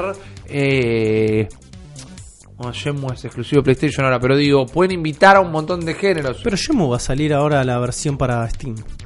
Re- Remember. Bueno, ok. Remember. Remember, remember, the 5th of November. Entonces pueden empezar a pasar. No es la mejor opción. Saints Row the Third no es el juego que todos queríamos, no es el que todos estábamos esperando. Te lo entiendo. Pero yo veo el potencial en esto. Yo veo cómo allana el camino. Claro. Sí, Eh, sí, eso es lo que veo en esto. Es copado que haya más juegos. Es bueno ver un open world, tercera persona, loco, Claro. GTA Like. Eso, Claro. eso está bueno. Yo no lo compro. No, lo- no lo vuelvo a ¿Va a comprar. costar 60 dólares? No. Ah, bueno, buena pregunta. En su momento, hace. Habíamos dicho 7 años. Más o menos. Era un triple A. Claro, por eso. un triple A de hace 7 años, ¿cuánto cuesta? Una vez más, mirá cómo reutilizo lo que dije al principio del programa. No es un juego nuevo, es una manera nueva de jugar el juego. Claro. Jugar el eh, Saints Row the Third de una manera nueva, ¿cuánto cuesta? Skyrim costó 60 dólares. Bueno, Está bien. Eh, Saints Row the Third está a 10 dólares en Steam. ok. O sea, más de 20 dólares 30 no cuesta. dólares. No, no. 30. Es un fan. y, es un pero. fan. oh, Es un fan. 30 y sale físico. sí, así, ese es el formato. A Fanelli. Y Hay que ver cuánta gente lo compra. A Fanelli. Es probable. ¿Quién hacía los Saints Row? Eh, eh, creo Ah, que era. ya- tengo ya el te logo digo. en la cabeza, un logo plateado. Sí, sí, es eh, THQ a Sí. Fanelli. No. Sí. Eh, Es THQ y Deep Silver. Deep Silver era el Sí. que estaba queriendo decir, Sí. el logo plateado, ahí Sí. estaba. Eh, Deep Chorring. de- Bueno, puede, ¿Eh? puede ser un poco. Eh, una cosis. Puede ser un poco, puede ser un poco, te lo banco. Pero bueno, eh, me gusta el potencial que tiene este juego. Lo que también me gusta es que llegó una nueva eh, sección, te lo recontra redijimos, porque se viene una aplicación para leer cómics en la Switch. Así es, así es, Rippy. Mi amigo personal, Liam Robertson, Ajá. tuiteó en su cuenta. El ¿Quién es Liam trail- Robertson, Liam? Robertson es nada más y nada menos que un colaborador del espectacular canal Did You Know Gaming Ajá. y también tiene su propio canal Unseen 64 Ajá. donde eh, hace como artículos, ensayos sobre juegos que nunca salieron. Ok, claro. ¿no? Proyectos que quedaron truncados en la historia y que son recordados por él y nos lo regalan a Y nosotros. Region Lock es de él también. Region Lock no es de él. Ay, pero qué lindo que es. También es un colaborador de una- Did You Know Gaming. Una cosa hermosa. En su cuenta de Twitter eh, posteó el trailer de lanzamiento de Inky Pen, que es una aplicación Ajá. que va a estar dentro de nuestra Nintendo Switch. Va a estar habilitable. Available, quería decir. Disponible. Disponible. Habilitable. El inglés me está cagando la vida, man. Habilitámela. Dejo de hablar, dejo de pensar en castellano, es terrible. Eh, eh, culpa de los Liam Robertson que hablan tan de manera tan hermosa el- ese idioma. Eh, esta aplicación, que es un servicio también de suscripción, es un comic book reader. Si no saben lo que es un comic book reader, es que ya lo tienen, no me mientan en sus celulares, ya los leen ahí. Eh, escuchame una cosa. Les va a permitir leer un montón de historietas y en teoría va a funcionar como una especie de Netflix de historietas, porque vamos a poder acceder a una biblioteca estable de cómics para leer. Hasta ahora no hay ningún tipo de cómic o publisher como ideas de C, Marvel, Image, que esté confirmado, pero en el trailer se pudieron ver un par de viñetas ahí Sí. dando vueltas que nos dan a entender que tienen una, una librería, un repertorio bastante interesante. Se pudo ver algunos títulos de Valiant ahí dando vuelta, se pudo ver el Incal, El Incal, dando vuelta, está, no está- se pudo ver cómics de este Transformers, eh, cómics de, bueno, más de Jodorowsky, también Judge Dredd. Entonces, escúchame, ya arrancamos con algo que a mí de un poquito, porque bueno, está bien, lo de Jodorowsky ya lo leí todo. Pero los de Valiant, que es como que si no saben lo que es Valiant, es google.com, Valiant eh, editorial, Sí. se van a encontrar con un universo de superhéroes de lo más interesante como para investigar. Esta Y se viene el universo cinematográfico ahora, así que es el buen momento para empezar a leerlo. Ah, es un buen momento para empezar a leerlo. Eh, todo el equipo de Inky Pen es un grupo de noruegos que están desarrollando esta plataforma. Aparentemente por ahora es exclusiva para Nintendo Switch. No sabemos todavía cómo es el sistema de suscripción. Hay No. muy poca data al Claro. respecto. Sí. Cuánto va a salir. Si viene ya disponible con el Netflix. ¿eh? Ok, no creo, pero No estaría creo. Pero estaría bueno si es un tema de que son gratis y tenés que pagarlos adentro, ¿viste? Si es una suscripción, por lo general pagás este, un mes, un fee mensual y se acabó todos los problemas. Pero bueno, es interesante la propuesta, habría que ver cómo es la navegación, la interfaz se ve bastante este, prolija. Por ahora tenés las tapas de los, de los cómics, los elegís y los empezás a navegar. Deberían poder hacer uso finalmente de la capacidad de touch para pasar Claro. de página en página, Sí. como si fuera una tablet. Pero bueno, hay Lock and Key también ahí. Lo que entonces aquí, eso es lo que te quería es decir. interesante. sí. Lo más interesante de todo es cómo saben apelar a su audiencia con esta, esta aplicación. Y les voy a decir por qué. ¿Por qué? Porque si vos sos un furry loco, tienen la peor mascota, más liquipanda sobre la faz de la tierra. Bueno, es Inky- una cosa tan furry. Inky Pinky, ¿cómo se llama? Inky Page. Inky Pinky, sí, una cosa No, así. la, la, Pero se la llama así. No tengo ni. Inky Pen se Inky llama. Pen. Inky Pen. Inky Pen ya suena a Licky Panda. Sí, sí, pero eh, Inky se llama Pinky Ink- puede ser Inky, se llama la, la mascota. Es una cosa que va a cautivar a furries por todos Ah, los glo- es el nombre del más globo. Tumblr que leí en mi vida. Sí. O sea, el nombre es horrible. Sí, el logo es feo también. Pero no la aplicación me la quiero poner de gorra. es este es más que interesante. Eh, no es nada que no puedas encontrar en este momento en tu tablet, si No, tenés pero una. si no tenés una tablet, Pero si no tenés una tablet, y Ojo. aparte es otra cosa que vamos a tener en cuenta, que es todos los sis- sistemas así de suscripción de historietas en este momento Sí. no están disponibles para la región. Esto puede llegar a Ah. pasar con esto también, ¿eh? Ok. Eh, ¿Cómo se llamaba? X-Comics, Comixology, era X-Comics antes. Este, la de Marvel, la de DC. no, no, la de Marvel está. ¿Está disponible Marvel acá? Unlimited, sí, sí, sí, está disponible. sí, sí, bueno, me retracto. Están La de todas, DC no. están todas menos la de Marvel. ¿No? ¿Era eso? Al revés. Está solo Ah, la de al Marvel, revés. toda la Está demás bien, están todas menos la de Marvel. Ok, Este, dale. entonces, este, vamos a ver qué tipo de alcance tiene esta plataforma para ver si nosotros vamos a poder eh, desde Latinoamérica acceder a esta plataforma. Veremos qué pasa. A mí, para mí es re interesante. Es interesante. Eh, la verdad es que yo, mi tablet en este momento está totalmente en desuso, metida en un cajón. Eh, me encanta leer cómics. Muy difícil leer cómics en la cama, cada vez los cómics vienen más grandes encima. o yo me compro cada vez cómics más grandes. Este, y esto sería una buena alternativa porque lo que necesito es un sistema rápido Claro. este, al cual pueda acceder a mucho ¿Leerías mucho cómics en la tele? ¿En la posibilidad de doquear esta aplicación? No, jamás. Jamás. Jamás. Eh, es medio como el futuro. Eh, la aplicación de DC, el servicio de streaming de DC va a tener cómics adaptados a pantalla de televisor. Les para recuerdo, les recuerdo a todos nuestros oyentes que están disponibles en todas las plataformas de lectura de cómics menos la de Marvel. Gracias, Juan. Gracias De por nada, tu servicio. de nada. De nada. Eh, ¿Sabes lo que hice Borripi anoche? Estaba tirado en la cama jugando Bad North. Sí. Y en el momento que eh, tuvo ganas de leer cómics, se levantó de la cama, fue, doqueó la Switch, agarró la notebook porque se le rompió la tablet, se acostó, Te la se pusiste en la a- pancita. en La el- notebook en en la la pancita, En panza. el pechito, en el pechito la notebook a leer incomodísimo.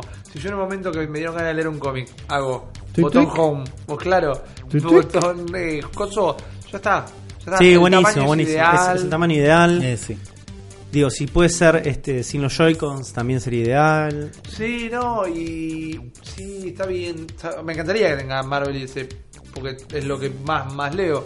Pero poneme cualquier cosa, las cosas que te Lo- muestran la en imagen. realidad es- va a costar mucho eso, eh, más, co- más sabiendo que cada uno está sacando sus plataformas. Depende, sí, pero Por ahí vienen sus plataformas para acá. No, no, mira, van a venir todas menos la de Marvel. Gracias. Juan. Gracias. Eh, sí, es raro, qué sé yo. No me importa si no está. Hay, ¿Sabes que hay fue mucha mu- vida sabes que fue de muy, pero muy Marvel raro? Que fue muy raro. La Nin Direct que nos tomó por sorpresa. Oh, completamente por sorpresa. Perdón que te hice el, el segue, pero lo, lo vi, lo vi. Lo ¿Viste? viste. ¿Viste cuando viene la pelota picante y te dicen, definí, definí el arco? Juan. Ok, Y está tuve que, bien. lo, vi, lo y te vi a vos como diciendo, yo la cabeceo. Está muy bien. está Yo- bien. lo que hice Está en vez de patear al arco, te tiré el centro.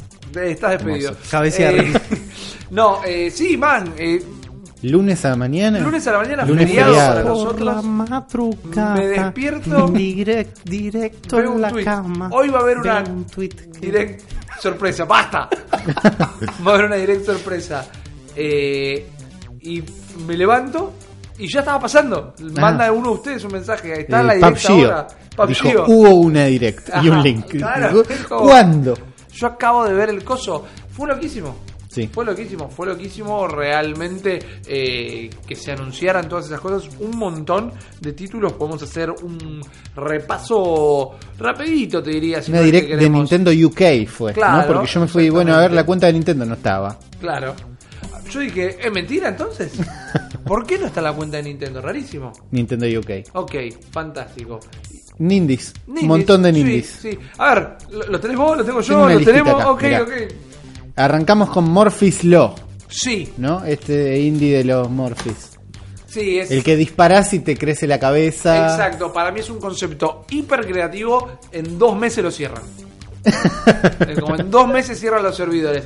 Son estas Sugar School Ah, sí, mexicanas. pensé que cierran el concepto, como que no estaba terminado. No, no, no, cierran la empresa. Es como son estas Sugar School mexicanas. Cosmoscope son. Si te disparan tus amigos, te crecen la parte donde le dispares. Y si te disparan los enemigos, se te disminuye. Entonces, pero cuando te hicieron petizo, te puedes meter en un agujero en el piso y no te disparan. O si yo te agrando a uno de mi equipo las piernas, puedes saltar más alto y llegar más lejos. Sí, no todos podemos hacer un Splatoon. No todos podemos hacer un Splatoon. Esto es el primer concepto de shooter diferente desde Splatoon. Claro. Por decirlo de alguna manera. Pero vos me estás diciendo que Paladins no es original. No, porque No. es un shooter común. Es un FPS dentro de los cánones ya preestablecidos. Pero en serio no tiene nada de original. Es que como. lo hicieron p- p- Battle Royale y que no le está yendo muy bien a esa versión. No, no tiene nada original. Qué loco, yo pensé que era una cosa re original No, de Paladins. no, no, Casi, no, bueno. para nada. Lo veo flojo. Pero Lo que- salía el mismo día de la Direct. Sí, Interesting. dijo esta noche, dijeron. Claro. Algo así, aclararon unas horas. No está mal. ¿Alguien lo eso. jugó? No, No. no, no todavía. Eh. Es como que digo, sí, lo Test banco, es una propuesta diferente. No lo juego, no lo pago. Claro. No lo pago. Si hacen una prueba, tipo, no, va a ser gratis este fin de semana. Era un juego para tener una demo. Sí. No sé cómo es la política de demos para juegos independientes, pero era un juego para una demo. Fighters tuvo una demo. Eh, sí, pero es un juego triple A. Es triple A, pero no es de Nintendo. Sí. Y Bandai y. Nintendo transan muchísimo. Mm, am, Sí, am, de lengüita. Bamco. Pero después siguieron de- con una Available Now, que es hermoso, Sí. que es Bad North. Bad North. Te lo, lo compré en el acto. Lo compré antes de que termine la direct. ¿Sos feliz? Me prácticamente me dedicaste a este podcast de alguna manera. Eh, soy re feliz, lo amo. Sí. Es divertidísimo, está buenísimo. Es este que eh, es una islita con vikingos miniaturas Sí, y con los lindo. gatillos haces rotar la isla como si fuera el Fez. Y tenés que aguantar hordas de vikingos que ¿Qué, te vienen qué haces vos? Eh, ¿Apuntás? ¿Movés a un chabón? Movés ¿Qué a los escuadroncitos que tienen 5 o 6 tipitos. Y unos tienen espadas, otros tienen picas, otros tienen arcos. Y vos lo vas. ¿Qué pasa? Picas. Ah, entendí otra No, cosa. no, no. Dije, what the Eh, todos los varones tienen de esas. Tenés un montón que son mujeres, está diferenciado, está muy bueno eso, eh, porque les da una identidad. Y los vas nivelando, mejores escudos, guerreros más experimentados y tenés que cuidar que no te prendan fuego las casitas de la isla. Por cada casita que no te prendieron fuego, te da una moneda o dos monedas, dependiendo del tamaño de la casita. Y vos con esa plata eh, vas mejorando tus ejércitos. Vas coleccionando muchos ejércitos, entonces vas decidiendo en un punto Vos cuáles pones en cada isla, claro. Y eh, ¿Tenés varias islas? Vas avanzando por Ah. un mar enorme y vas Claro. jugando una islita. Porque es medio importante. Este juego puede salir tranquilamente en celular. Está bien. Y la rompería. La descosería. Por ahora es Estoy enamorado. exclusivo temporal de Switch. No, estoy enamorado y tiene permanente, obviamente. Es la única enamorado. manera Claro. que sea como haya un riesgo en El esto. Increíble, me lo puse de gorro. ¿Qué más? Está bueno. Después vimos Prison Architect Sí. Nintendo Switch Edition. Qué bardo ese juego, ¿no les pareció una cosa gigantesca? Sí. Este, como medio inalcanzable. Demencial, Demencial, sí. ¿no? Además, está había- buenísimo. Había otro juego de cárceles, pero era más de escaparse. Sí, Sí. Similar. Escapist.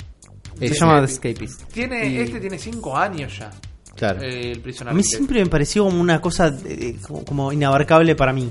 ¿entendés? Sí, lo vi, vi unas imágenes gigantes que las ponían al lado de otras, como todas estas pueden ser tu cárcel. No sé si me copa tanto ser una cárcel, pero está y va a venir con los DLC y va a estar bueno. Claro. El otro que vimos es The Gardens Between. Sí, Uh, me pareció muy espectacular. Lindo. muy Hermoso. Me dio miedo el frame rate en el tráiler. Yo supongo que no era frame rate, era una decisión medio estilística, medio de. Más, más una cosita más esto mollonera Ok. por momentos. Puede ser. Es una Me buena dolió manera- visualmente un poco. Sí, Se ve lindo. se ve re lindo. Eh, son como unos. Como unas islas, son como unos Son unos puzzles a lo Monument Valley, ¿no Claro. les Sí. pareció? Que son estas cosas como medio pseudo isométricas que vas navegando y tenés un poder de volver el tiempo en este mundo medio fantástico donde se cruzan cosas del mundo real con cosas Claro, como fuera de escala, ¿no? Como en un momento hay un VHS gigante y pasan Sí, por abajo. Se ve muy lindo. Me miedo que tenga 5 niveles. Que sea un Monument Valley. Que sea Sí, un juego que dure Monument un Valley suspiro. cortito. Qué buen juego el Monument Valley. Hermoso, Hermoso. hermoso, Me debo Pero el dos, cortito. Pero cortito. Yo también me debo el 2 algún día. Ok, ¿qué El más? 20 de septiembre sale este. Bien. Después llega Windjammers. Eh, Vamos escuchame. los pibes. Es el muy 23 bueno. de octubre ya El- lo podemos de estar Frisbee, jugando. Que lo estuvimos hablando en uno de Un los montón. episodios pasados. Y Windjammer 2. Para sale, no sé si sabíamos. sale algo. para cuando esté en este momento este podcast al aire, ya vamos a tener Windjammers. 23 de octubre. Octubre, faltan dos meses. Estamos en agosto. Tío, no sé dónde vivo. Tranquilo, Juan. No sé dónde vivo. Tranquilo, amigo. Tranquilo. Vas a estar bien. Esa es la ansiedad Y por el Windjammers. en algún momento de 2019 vas a jugar Windjammers 2. Eso sí no- fue una No sorpresa. sabíamos nada de eso. Ok, eso, perdón Eso no sabíamos nada. No, que Juan Y no vimos eso, nada, vimos No, un no, anime. Hiper sorpresa. Hiper- Sí. Sacame el anime, Windjammer. Mal. ¿Qué más, Uli? Después vimos Monster Boy and the Cursed Kingdom. Sí. No es- me acuerdo. El Monster Boy es el Wonder Boy de Switch. Ah, es el Wonder pero, Boy de Switch. Claro, se nos acabó la licencia, pero vamos a hacer me exactamente pareció, lo mismo. me pareció espectacular todo lo de ese Monster Boy. Me pareció la música, eh, cómo presentaron las cinemáticas, cómo presentaron el juego. Me, me pareció un paquetito hermoso. Si arreglan la, meca- la jugabilidad, mejor dicho, los Que lo que tiene el otro era la jugabilidad del Wonder Boy de 3. Master System. Claro. Del Wonder Boy original de Master System, con una gráfica, vos podías saltar entre la gráfica original y una dibujada a mano hermosa, muy similar a esta, pero la jugabilidad era la de la Master System. Si hacen que puedas saltar bien en las plataformas, si hacen que el, combate no sea Sí. una pesadilla de guerra, eh, puede estar muy bueno. Yo lo que vi visualmente era que es igual. Es el Wonder Boy. O sea que dudo de que la física sea distinta. Sí, no, no, no, es muy difícil, pero si es así, funciona. No compro, dame otro. Moonlighter. Bueno, ah, la novela gráfica del feo que se sube al taxi. No. No. Moonlighter es como el Hyper Light Drifter, pero no. Ah, no, no sé. Es uno que ya existía. Sí. Parece que está bueno. Bien. No sé bien cuál es. Eso es todo lo que de este juego. Creo, si no me equivoco, es la que sos, es una especie de Zelda clone, que sos como Ahí una va. especie de vendedor. Vas recolectando cosas y Ah, todo. no, pará, el Moonlighter, ahora caigo, perdón, flasheo cualquiera. Lo requiero ese juego. 11-bit Studios lo hace. Lo requiero Presentaron ese varios juego. juegos los de Eleven Bit Sí. en la sí, y Nintendo. los de Raw Power. Fury. Los de Raw Fury, Raw Power. Mm, Raw sí. Fury eh, también. También. ¿Qué sí. más? De Raw Fury también es el Night Call, que es el que sos un taxista Sí, investiga misterios. Sí. Ese pinta copado. Sí. Una cosa medio noir, pero es aventura de texto. Es aventura de texto. Me di cuenta que se me escaparon un montón las aventuras de texto. Tienen que jugar este. Yo todavía quiero jugar el de los robots que viajan en subte. Ah, Oh. verdad. Ese, ese está bastante cebado. Robots Sí. in a subway getting coffee. Getting Coffee, sí, sí. Pero también eh, es como lo mismo una aventura de texto. Después tenemos Children of Morta. Eh, recuerdo que me reí del nombre. Me pareció No sé qué- cuál es. increíble ese juego. Increíble. Es un juego, es como una especie también de Zelda clone, por lo que plantean, medio Hyper Light Drifter a nivel Sí, visual, sí. pero sos una guild. Y vas como agarrando distintos personajes de una guild y te lo vas llevando a aventuras. Sí. Tiene una pinta hermosa Mal. ese juego. No no me lo puedo acordar. Si encontrás una foto. Es increíble. Children of Morta. A ver. Mortadela. Después tenemos This War of Mine. Sí, eh, Bajonazo lindo. Viejo, bajonazo lindo. Si no lo jugaron, lo recomiendo. Me parece Switch una gran. No, Es mal, mal. Es una gran plataforma para ese juego. ¿no? Es buenísimo. portátil en la cama, Sí, auriculares para, llorás. para que nadie los vea llorando, claro. Claro. Exactamente. No está Es, un- mal. es terrible el juego, es realmente Sí, terrible. sí, Yo jugué muy, muy poquito. Empecé, prometía mucho. Pues sigue Streets of Rogue. Lo dije. ¿Cuál era? Lo dije. Era eh, aspecto gráfico de Prison Architect Sí. y era una suerte de eh, progressive eh, er- eh, beat 'em pero medio como un Enter de Gungeon. Sí, No, olvidable como poco. Exactamente. Parecen de. Todo el mundo dice que está buenísimo. Ah, ¿sí? Todo el mundo dice que está buenísimo. Es Y muy bueno. poco atractivo. Claro, por ahí está buenísimo. Por ahí está buenísimo, ¿viste? No te- nunca te lleves estas impresiones así No, como tan. a la boca. Porque después, Everspace. después pueden el ser una granada. Lo que te esté llevando a la boca puede ser una Puede ser granada. una El granada. Everspace se ve re bien. Everspace era el de peleas en el espacio. Sí, Sí. en un momento dije, ¿cuándo va a pasar algo en este trailer? Ah, me encantó a mí. Sí, como Me que re gustó. se ve increíble. Uh, qué buenas estas peleas. Falta que pase algo. Ay, a mí me re gustó, ¿No chicos. es el que jugamos en Steam? No, no es el que jugamos en Steam. Uno de naves que está bastante Sí, bueno, era sí, free to play. sí. No es el que estaba en Steam. Es bastante distinto, me hace acordar mucho a cuestiones de Wing Commander, pero más acercadosas. Sí, Esta de sí, las sí. relaciones como gente entre naves y cosas así. Me, me, me compré, compré a full. Compré a full y aparte. se veía como- muy lindo. Sí, me está sacando las ganas también del Starlink. Claro. Hay que ver cuál sale primero. No, pero para mí el Starlink es otra cosa. eh. Para mí el Starlink tiene esto y un poquito más. Sí. Este tiene solo esto. Y Esa este es un indie. Claro. El. Starlink es toda la maquinaria de Ubisoft. ¿Qué más? El, el indie más indie de todos es Baba Is You. Brillante. Brillante. No lo entendí, me gustó, no lo entendí. Eh, estaba gratis en browser por Ah. este momento, a menos que ya lo hayan bajado. Salió de una Game Jam de este año. Eh, fue el juego más premiado de la ¿cómo se llama? De la GC, de la Game Developers Conference. Y es un juego que se maneja con un sistema de lenguaje de programación básico. Claro. Vos tenés un personajito y tenés siempre escrita la palabra Baba is you. Vos sos Baba. Sí. Y de repente dice Flag is win. Ondas. La bandera Claro. significa ganar. Entonces vos con tu cabecita Empujás em- con el empujás la palabra empujás. Baba is, le sacás el, el you y le pones win, ponele. Y ganaste. O Baba is flag y ganaste. En un momento Claro. dice wall is stop. Sí, y le sacás, le el corres stop, el stop y atravesás las paredes. Y es resolver puzzles con esa mecánica. Brillante, jodido. Uh, tenés que ser inteligente para jugarlo. Yo no lo era. Está bien, pero estuvo gratis. Eh, en sí, browser sí, Para eh, investigarlo. Se vio hermoso. No, no, no. Si sigue estando gratis, yo lo compraría por apoyo al desarrollador. Está bien. Porque tiene mucha Buen- buenos pibes. Genpuli se llaman. Sí, Ok, sí, está, está gratis en itch.io.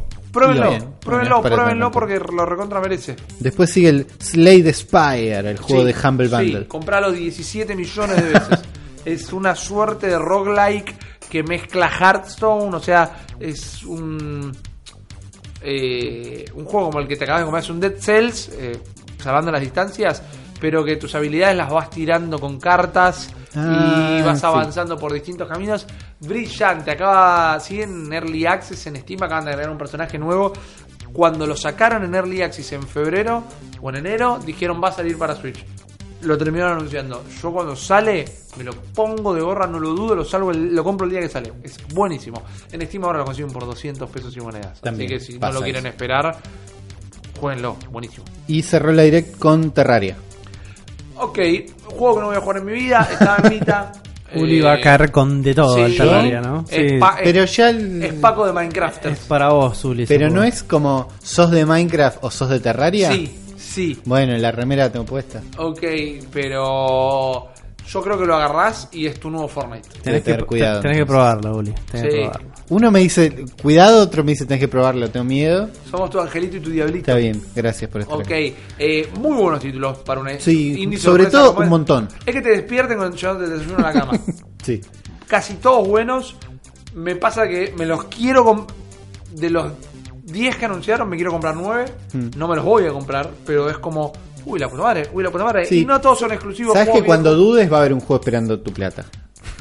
Cuando tengas un descuento, cuando tengas unos dólares de más en la billetera virtual, son juegos que cuando no tenés nada que jugar, son muy buenos para comprarlos. Claro. Te aguantan muchísimo las temporadas de sequía, no quiero Sí. decir que son de descarte, No, a no. eso me refería. Pero bueno, Uri, vos estuviste jugando un lindo indie. Estuve jugando un lindo indie, estuve divirtiendo un poco, hice un esfuerzo y me fui de Minecraft un ratito. No es Minecraft. De Fortnite. Me fui de Fortnite un va, ratito muy bien. y estuve jugando 1917 de Alien Invasion DX. Hermoso nombre. Gran nombre. Eh, raro juego. Es un Bullet Hell. Sí. Bullet Hell Shooter. Sí. ¿no? Es esto de ju- juegos de tiros para arriba. Sí. ¿No? Que vas para arriba. 2D. 2D. Con una estética medio loca como nazi con aliens. Sí. Todo indica que... Leo Geiger. No sé si está Devolver Digital cerca. Yo siento que no, pero que ellos se mueren de ganas de que los elijan. Totalmente. Ese espíritu tiene. Sí. Aliens, medio nazi. Nunca hay ninguna iconografía nazi, entonces no es que es claro. no, pero, pero todavía es el del varón rojo, medio raro. hay unas palabras en alemán por Sí. las dudas. Y bueno, vas para arriba tirando tiros. Bastante simple. Tenés dos naves para elegir. Y dos disparos. Un disparo normal, rayitos para arriba, agarras Sí. power-ups y se abren más los rayos. Y un disparo fuerte, que el disparo fuerte te empuja para atrás. Ok, claro. Entonces, como un recoil. claro, entonces no puedes ir para adelante y disparar fuerte. Podés aguantar la posición, Sí. irte un- perdés movilidad. Claro, claro, y en claro. un juego así, perder movilidad es como letal. El control es bueno. Claro. Se mueve bastante bien. Es difícil visualmente de entender. Sí. Tardé mucho tiempo en diferenciar los enemigos del fondo, las cosas que me pegan de las que me ayudan. Sí. Porque de cada enemigo que destruís salen como unos pajaritos dorados que vienen volando hacia vos Y pensás que te vienen a matar. todo el tiempo. Claro. Tardé 40 partidas en Sí. entender eso. Porque los querés esquivar y te siguen. Claro, y bueno, no, agarralos, está todo bien con esos bichos. En un momento empezás a entender, al principio creí que era procedural todo. Sí. Por feo. No por feo, sino porque no lo sí, entendía, claro. visualmente lo entendía. Esto es procedural, esto es eterno. Y estuve viendo el juego que en Steam se vende como un memorization shooter. Exactamente, gran término. Gran, primero dije gran término, me acordé de mi época de Gradius 5, Sí. cuando lo sabía de memoria. Claro. Dije, ah, está bueno eso. Como dije, ah, entonces el nivel está pensado, solo que yo no lo estoy entendiendo. Claro. Seguí jugando, le seguí dando un poco más. La música está muy buena. Muy bueno. Medio Hotline Miami esca por ahí, Totalmente. otra de las vibras de Revolver Digital. Y los niveles no son tan largos. Entonces No. decís, che, esto es imposible, pero seguís un poquito más, un poquito más, un poquito más. En un momento te encontrás con un boss que tampoco es tan difícil. No, los diseños son bárbaros. Los diseños de los bosses están buenos. Termina con sangre contra la pantalla. Sí. Hermoso. Y pasas al segundo nivel. Sí. Cuando perdés en el segundo nivel, no te dejas hacer el primero de vuelta. No. Entonces está bueno. Pero todos los niveles arrancas del principio. Sí, sí, cada vez que perdés empezás del principio, pero no te dejes acordar el primer nivel de vuelta. Entonces, sí, el nivel- segundo nivel está bastante Continúes bueno. infinitos. ¿Cómo? Ah, Continúes infinitos. Sí, continuos infinitos. Nunca entendí las vidas. Como que a veces te matan y seguís jugando, a veces te matan y volvés al principio del nivel. Sí, sí, sí. No sí. entendí cuándo. No hay tantos power-ups, No, escudo y mejorar el tiro. escudo y mejorar el tiro, pero una vez que vas mejorando el tiro, está bueno. Está bastante bueno. En un momento entré la onda, dije, che, esto está bueno. Llegué al segundo nivel, llegué al tercer nivel. Llegó el fucking nivel de asteroides, que está en Oh. todos los juegos. Horrible, pero bien. Dije, bueno, esto es imposible. Después dije, no es imposible. Después llegué al jefe, después lo gané. Dije, está bueno este juego. Hace mucho que no jugaba un juego así. Sí. Eh, es un bullet hell. Sí, es el Dark Souls de los 1942. Claro. Te tiene que gustar el género. Tenés Sí. que saber que está yendo eso. Hay varios en Switch. Estoy casi seguro que no es el mejor. No los investigué. Ok.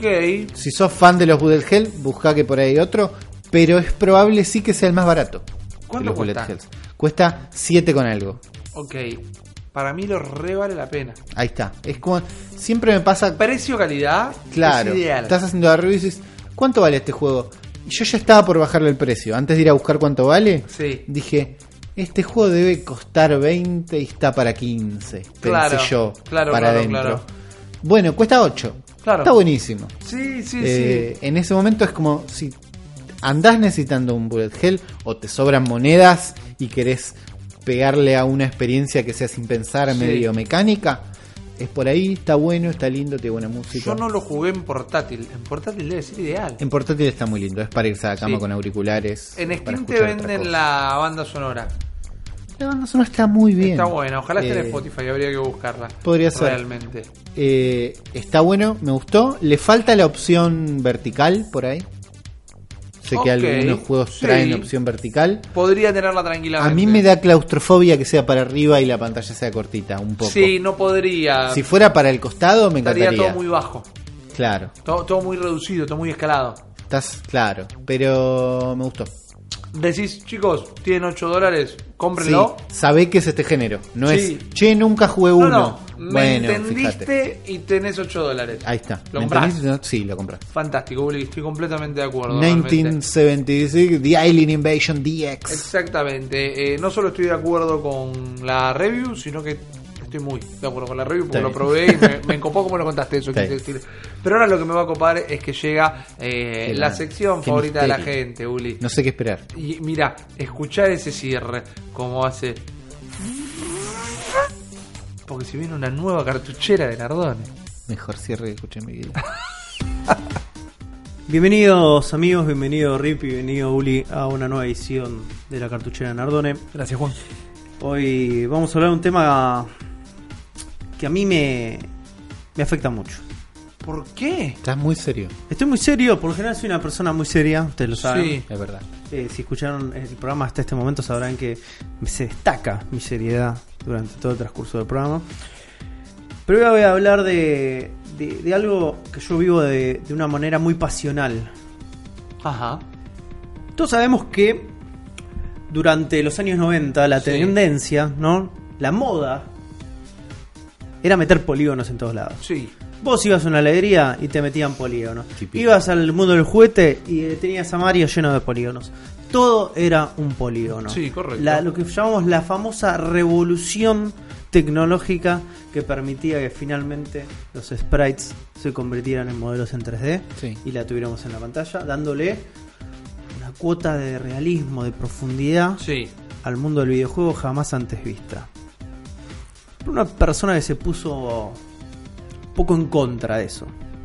Esa persona era un chaboncito llamado Koji Igarashi. Ajá. Koji Igarashi es un pibe que mientras toda la vertiente tecnológica decía anda para acá, él dijo yo quiero ir un poco para atrás porque creo que hay algo que puedo hacer, hay algo que puedo aportar ahí.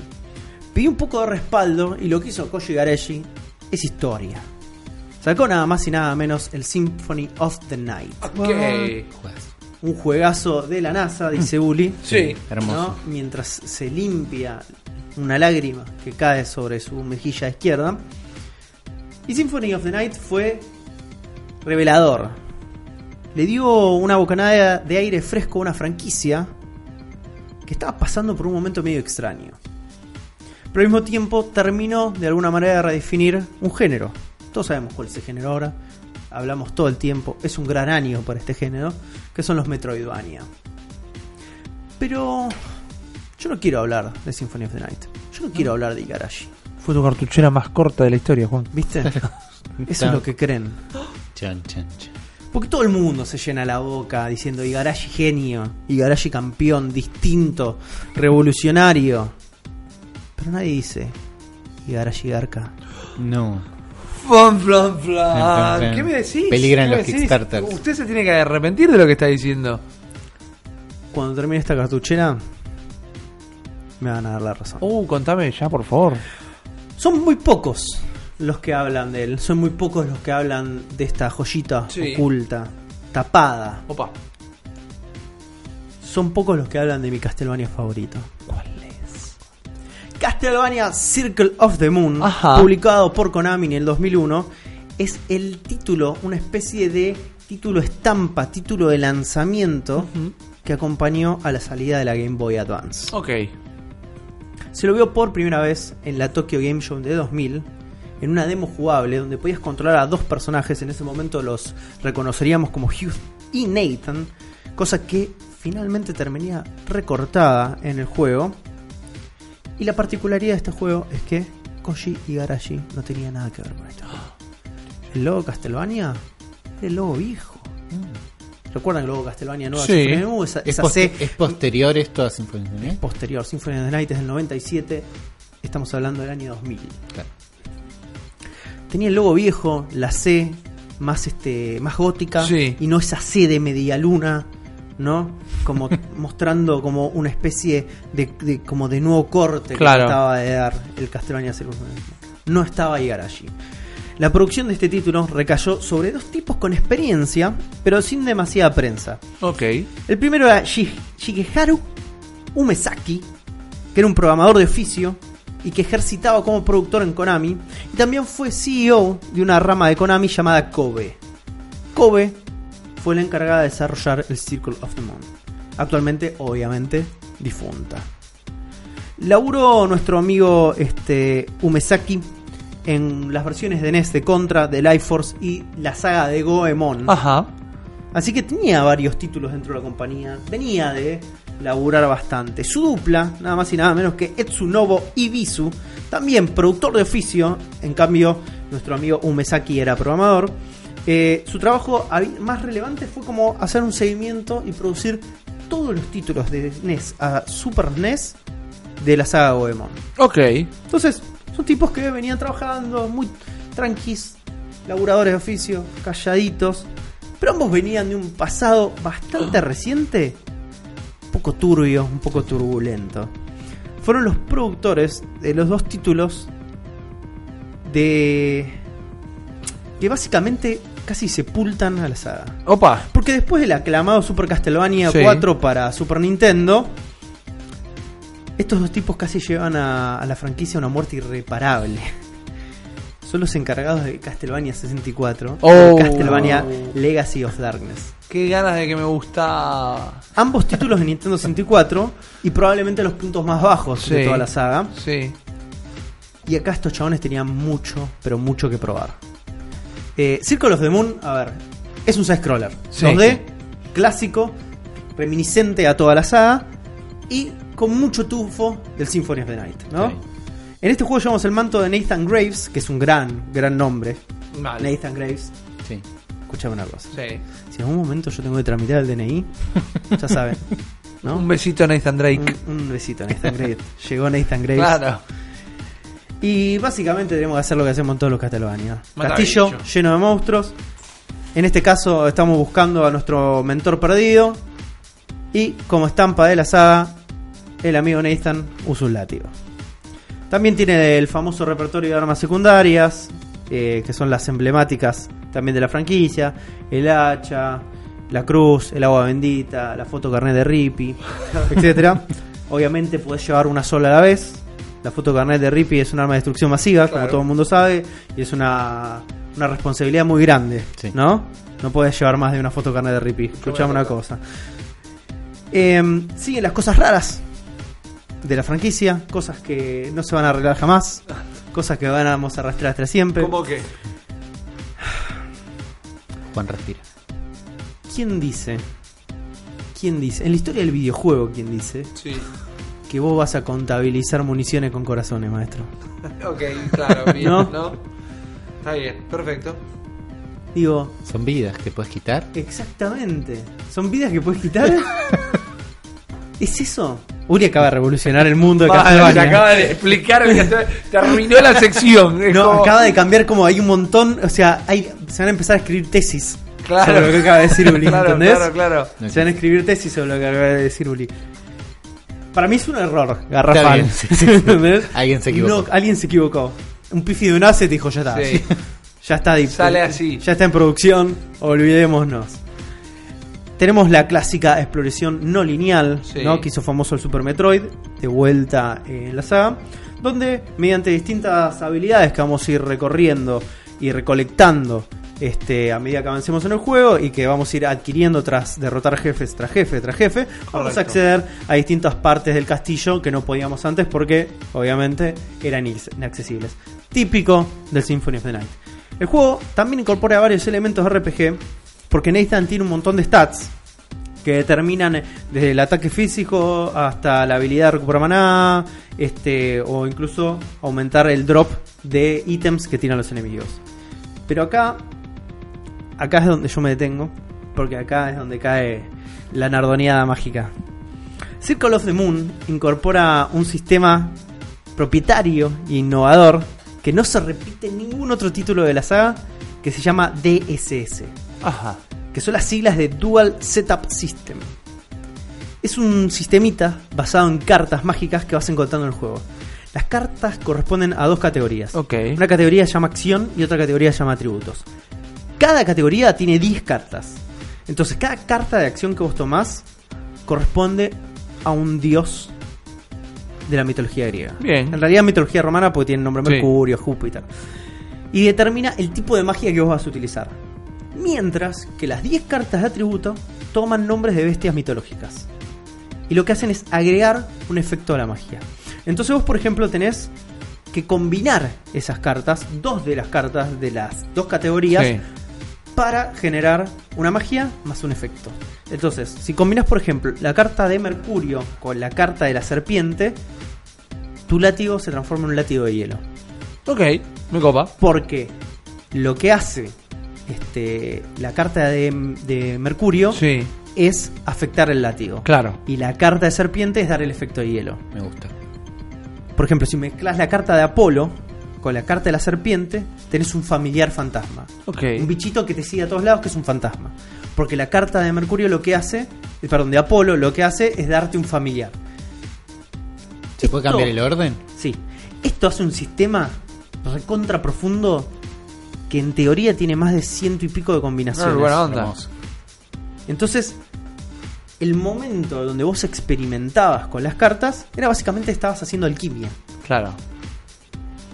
Es como un flash, es como, es como sorprenderte un poco de los resultados porque no sabías qué esperar. Claro. Entonces vos tenías un. No, no tenés ni un chart ni nada. Lo que haces es, a medida que vas recolectando estas cartas, vas probando y te vas quedando con los efectos. Y a medida que vas quedando con los efectos, empezás a reconocer cuáles son las fórmulas para ver cuál necesitas y Ah, cuál nadie- es tu mejor estrategia. Nadie te dice que uno te habilita el No, nadie te lo dice en este momento.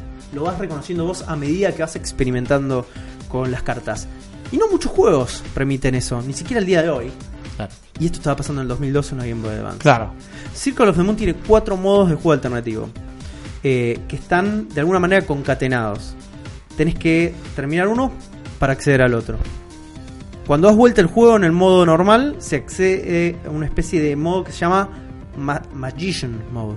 Modo mágico, modo, de mago. Claro, magician. Donde Nathan es un flancito. Todas las stats de fuerza se la bajan. Pero le dan a full a la inteligencia. Básicamente eso es Stephen Hawking. Ok, el juego, bien. ¿no? Entonces, aparte de eso, ya te dan las 20 cartas iniciales para que vos arranques a jugar. Entonces jugás en modo mago. Claro. Lo que hacen es, de una manera, modificarte las stats para eh, rolear de alguna manera un modo. Cuando terminás el modo mago, empieza el modo fighter. Donde Nathan quema todas las neuronas Claro. y se le suben todas las stats de fuerza. Entonces, como medio tenés un Nathan pasado a neólicos y tenés totalmente bloqueado el sistema de magias. Buena onda. Cuando terminás ese, te dan un modo que se llama Shooter Mode. Donde lo que hacen es te recontraponen este OP la cantidad de corazones que puedes agarrar, que las corazones Claro. son las municiones, pero te bajan la vida y te bajan las stats de fuerza Ok. y de endurance. Pero le agregan un estado a tus armas arrojadizas que tiene un sistema como de seguimiento a los enemigos. Entonces es un modo shooter, Claro. donde tenés que jugar a distancia. Me gusta. Pero el último de estos modos es el modo ladrón. Una vez que terminaste el- todos los tres, se habilita Son- uno más. Se habilitan uno atrás del otro. Exactamente. Donde te baja todas las stats, pero te sube la suerte. Ok, entonces, Entonces tenés un montón de drops. claro. El juego sucede en el año 1830 en uno de los tantos universos ficticios de Castlevania. Y como saben a esta altura, si no saben qué es Castlevania, digo, estamos hablando medio al pedo. ¿no? Claro. Pero la premisa básica es la eterna lucha del bien y el mal, siendo obviamente los vampiros y su máximo referente Drácula, eh, la, la- la puesta en escena para el mal, y el bien representado por el clan Belmont, ¿no? Esa es básicamente la dinámica de casi todos los Castlevanias. Y los Belmont son una familia, un clan legendario de cazavampiros. Sin embargo, en Circle of the Moon nos corremos un poquito de eso. Y somos este Nathan Graves, ¿no? Que es un pibe huérfano que después de que sus padres la palmaron tratando de matar a Drácula, lo cuidó un chaboncito, un amigo de los padres llamado Morris Baldwin, que también es un cazavampiros y que básicamente lo entrenó y lo eligió como su sucesor. ¿Es uno de los hermanos Baldwin? Morris. No, Ah, ok. no, tampoco William muchos. Morris. Ok. Pero bueno, al elegirlo como sucesor, le da el regalo definitivo: un látigo, ¿no? Sabe la estampa, un poco turbio, dirán algunos, ¿no? Dirán, ¿qué clase de viejo le regala un látigo a un pibe? Dirían, un cazavampiros. Dirían muchos, otros dirían, un tipo que tendría que ir preso. También. Pero bueno, no vamos a jugar de este lugar. No ahora. El hecho de regalarle este látigo, de elegirlo como sucesor, no le cayó muy bien al hijo biológico de Morris, llamado Hugh. Yo supongo que si tu hijo le regala un, un látigo a un pibito tampoco te va a caer muy bien. Pero bueno, No. no. vamos a jugar. Dije que no vamos a jugar y no vamos a jugar. La cosa es que mientras el viejo este regalaba látigos, un secuaz de Drácula llamada Camila lo revive y se va todo al carajo. Ay. Sí. Entonces Nathan Morris y el hijo de Morris van al castillo de Drácula. Decide, eh, escúchame, Drácula, no puedes estar reviviendo. Eh, ¿Cómo vas a revivir? ¿Estás loco? Vos sos un loco vos. ¿Sos un- sos- sos- ¿qué, qué tipo de Drácula sos? Cuando llegan, Drácula está revivo, todo mala onda, rompe el piso, separa a los pibes de Morris, Morris se queda peleando con Drácula. Típico de Drácula. La cosa entre Hugh y Nathan, ¿qué? Típico de Drácula. Típico de Drácula, típico de Drácula. Hugh y Nathan, la verdad que está bastante mal. Hugh está recaliente. ¿Cómo mi papá te va a dar el látigo? Está, está todo, está todo mal. Está todo mal. La cosa es que a medida que vamos avanzando en el juego, esta relación entre ambos, Nathan y Hugh, que se van a ir encontrando porque se va a la mierda. Hugh te deja solo y te dice, arréglatela, flaco. Yo voy a salvar a mi papá. Se va poniendo cada vez más pesuti. Nathan está cada vez más overpowered y Hugh está cada vez más caliente Claro. finalmente, obviamente, estás coleccionando cartitas de Pokémon todo el tiempo, entonces te estás haciendo cada vez más capo, cada vez más capo. Y cada vez que vas avanzando te vas enterando que, bueno, man, el plan de Drácula en realidad es matar a Morris, quedarse con su alma y volverse cada vez más fuerte. Vos decís, no, yo esto lo tengo que parar. Y aparece el, el botón este de Hugh todo el tiempo diciéndote, no, flaco, yo voy a salvar a mi papá. Hasta que llega un momento de enfrentamiento donde decís, este Hugh está cada vez más mala onda, te tenés que pelear con los Hughes y te das cuenta que en realidad Hughes lo estaba dominando Drácula. Entonces todo se complica, todo se complica. No voy a, adentrarme más en la historia porque se pudre finalmente, pero no por spoilear, Ajá. sino porque no es el aspecto importante de la historia. Es bastante simple, es bastante light la historia de este juego. Pero sí voy a hablar de algo más importante, que es algo muy importante en toda la saga. ¿Qué? Y acá es donde se hace muy bien, que es el apartado sonoro. Ok. La banda sonora de este juego está compuesta por la dupla de Sotario Toshima y Hiroshi Mitsuaka. Y estás resarpada, loco. estás resarpada. Contamos con, con varios hits de la saga, remixados, como el clásico Vampire Killer, Sí. temón, temón de la Gran 7, y algunos temas originales que también la rompen todas. Y está, para mí, está entre los mejores bandas sonoras de la saga. La verdad que está muy arriba, está plagada de arreglos corales, violines, es un bardo. Y lo que hace es funcionar muy bien como la música clásica y gótica que plantea la saga, con música electrónica que te ponen como muy, muy arriba. Comercialmente, Circle of the Night, eh, Sí. perdón, Circle of the Night, no, Circle of the Moon, fue un exitazo. La rompió en ventas. Vendió un millón de copias en- al mes de lanzamiento, siendo No poco. más de 500.000 solo en Japón. Y a pesar de estar bien recibida por la crítica, no se habla mucho de este juego. No. Como un tapadito. Y, y me, me dice, mira, me dice, ¿por qué será? ¿Por qué, pasó? Uf, Parece que Igarashi es bastante mala leche. Oh. Y parece que no le gustó un carajo que el juego no lo haya hecho él. Y que no lo involucraron en ningún aspecto de la producción. Así que obviamente salió a hablar mierda. No, lo mató. Durante el desarrollo de Harmony of Dissonance, que es la secuela, también otro título de Game Boy Advance, habló en varias entrevistas sobre cómo Circle of the Moon tenía un montón de fallas, principalmente que para él el esquema de los controles no era bueno y que no le gustaban las decisiones gráficas que habían utilizado para el Game Boy Advance. También dicen, la verdad que no me gustó el sistema DSS, el de las cartitas, diciendo, che, esto es re anti-Castlevania, no va con la construcción del universo que yo tanto labure. Bueno, un poquito se la tuvo que comer porque dijo, no, no es malo el sistema. no es malo el sistema. Pero no, no va con Castlevania. En el año 2002 se removió a Circle of the Moon de la línea de tiempo oficial de Castlevania. ¿Por No. qué? Por la mala leche A los fans no les gustó, obviamente, la Pero, movida. ¿Qué te parece? Konami salió a argumentar diciendo, en realidad se trataba de un unitario y no tenía relación con la macrosaga de Castlevania, los pero todos sabemos que era nada más y nada menos que Koji Garashi haciendo lobby para basurear a Circle Qué of the Moon. comida de moco. Así que nuestros amigos Shigeru Umesaki y Etsubono Ibisu, los productores de este juego, quedaron bollando después de este juego. Fue un golpe emocional bastante fuerte que te saquen tu juego del legado de Castlevania. Ahora tienen su propia empresa llamada Goodfield. Y ustedes dirán, ¿qué hizo Goodfield? Man, Goodfield hizo el Kirby Epic Yarn. No, Ah. genios. Goodfield Es el como- Yoshi Woolly World. No, es como la continuación espiritual del Castlevania. No tiene nada que ver. Hizo el Wario Land de Shaky Dimension. Uf. Muy bien. Hermosos juegos hicieron. Mal, mal, mal, mal. Así que a toda la gente que tiene a Koji Garashi en este momento en un pedestal, chequea tus ídolos, maestro. chequea tus ídolos. ¿Ese es tu mensaje? No, Es- no, no, te- Oh, te- ok. todavía no termino. mi Ok, mensaje. No ok, ok. terminen de enterrar. eh. A diferencia de, la- de las próximas entradas que iba a tener la saga Game Boy Advance, como Area of Sorrows o Harmony of Dissonance, el foco de Circle of the Moon no estaba en la historia, sino en la construcción y el diseño de la atmósfera.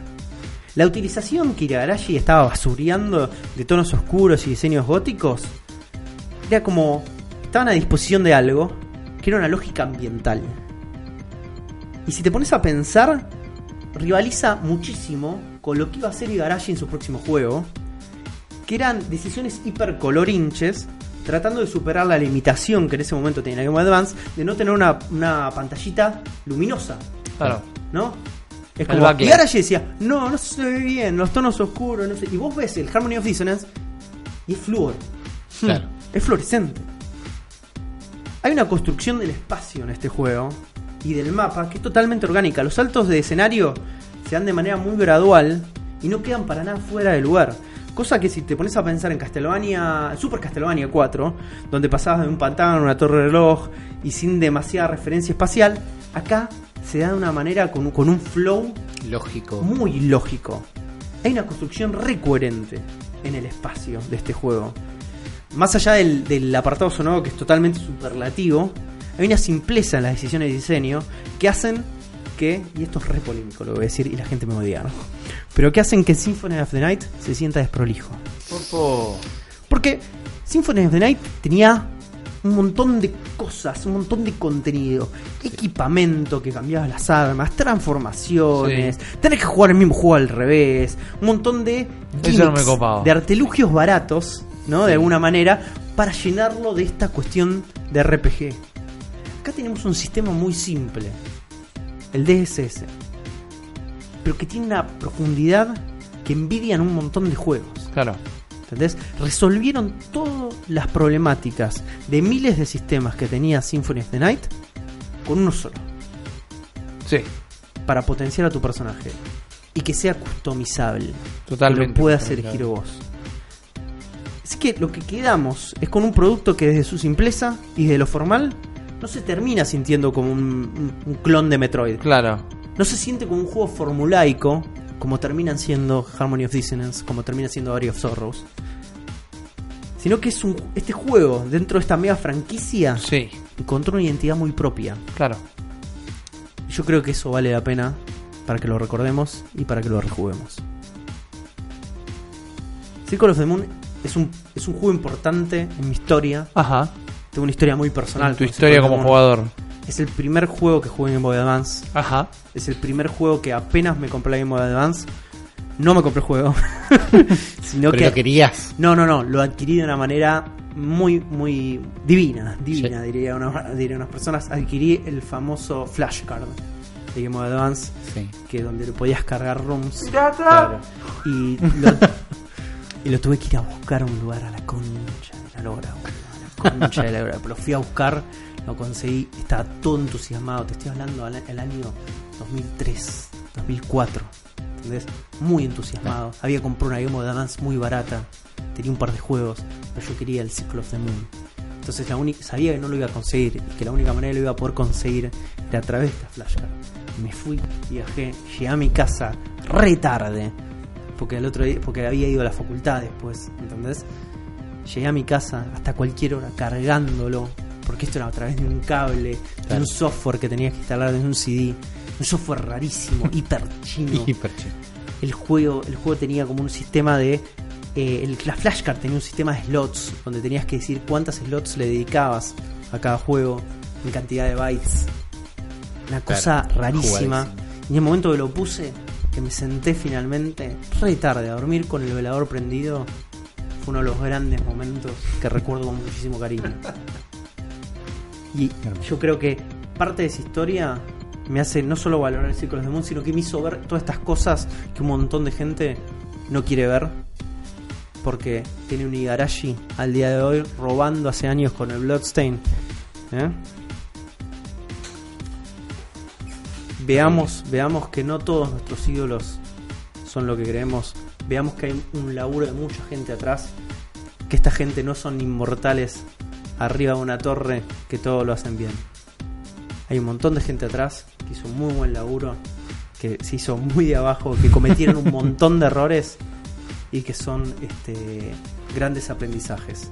Pueden ser Call of the Moon, pásenla bien, vayan a jugar a seguramente va a estar bueno. Eh, no sean el Igarashi que no quieren ver en el mundo, Ahí está. Exactamente. ¿no? Qué, qué bueno, me, deja, me acabas de dejar de manija de jugarlo. Tengo muy poca experiencia con los Castlevania, tengo los de NES jugados eh, y tengo picoteados eh, el, el Symphony of the Night. Yo- Picoteado. Solo jugué Symphony of the Night. Flashé, me parece increíble. Pero me decís que esto es mejor, ahora quiero. Sí, no, no, no, lo necesito. Eh, lar- largame la, la Netflix. la- largame el Netflix con juegos de Game Boy Advance. Quería decir, ¿cómo se llamaba? La, la Game Boy Console, quiero decir. La Virtual Console. La Virtual Console, gracias, perdón. eh, En la Virtual Console tarde. de Wii está. Por eso, por eso, ¿no? Lo recontra quiero jugar. Muy buena cartuchera, Juan. Gracias, eh, gracias. Me gustó cómo estuvo muy enfocada en el juego. Todas sus cartucheras están muy enfocadas en el juego.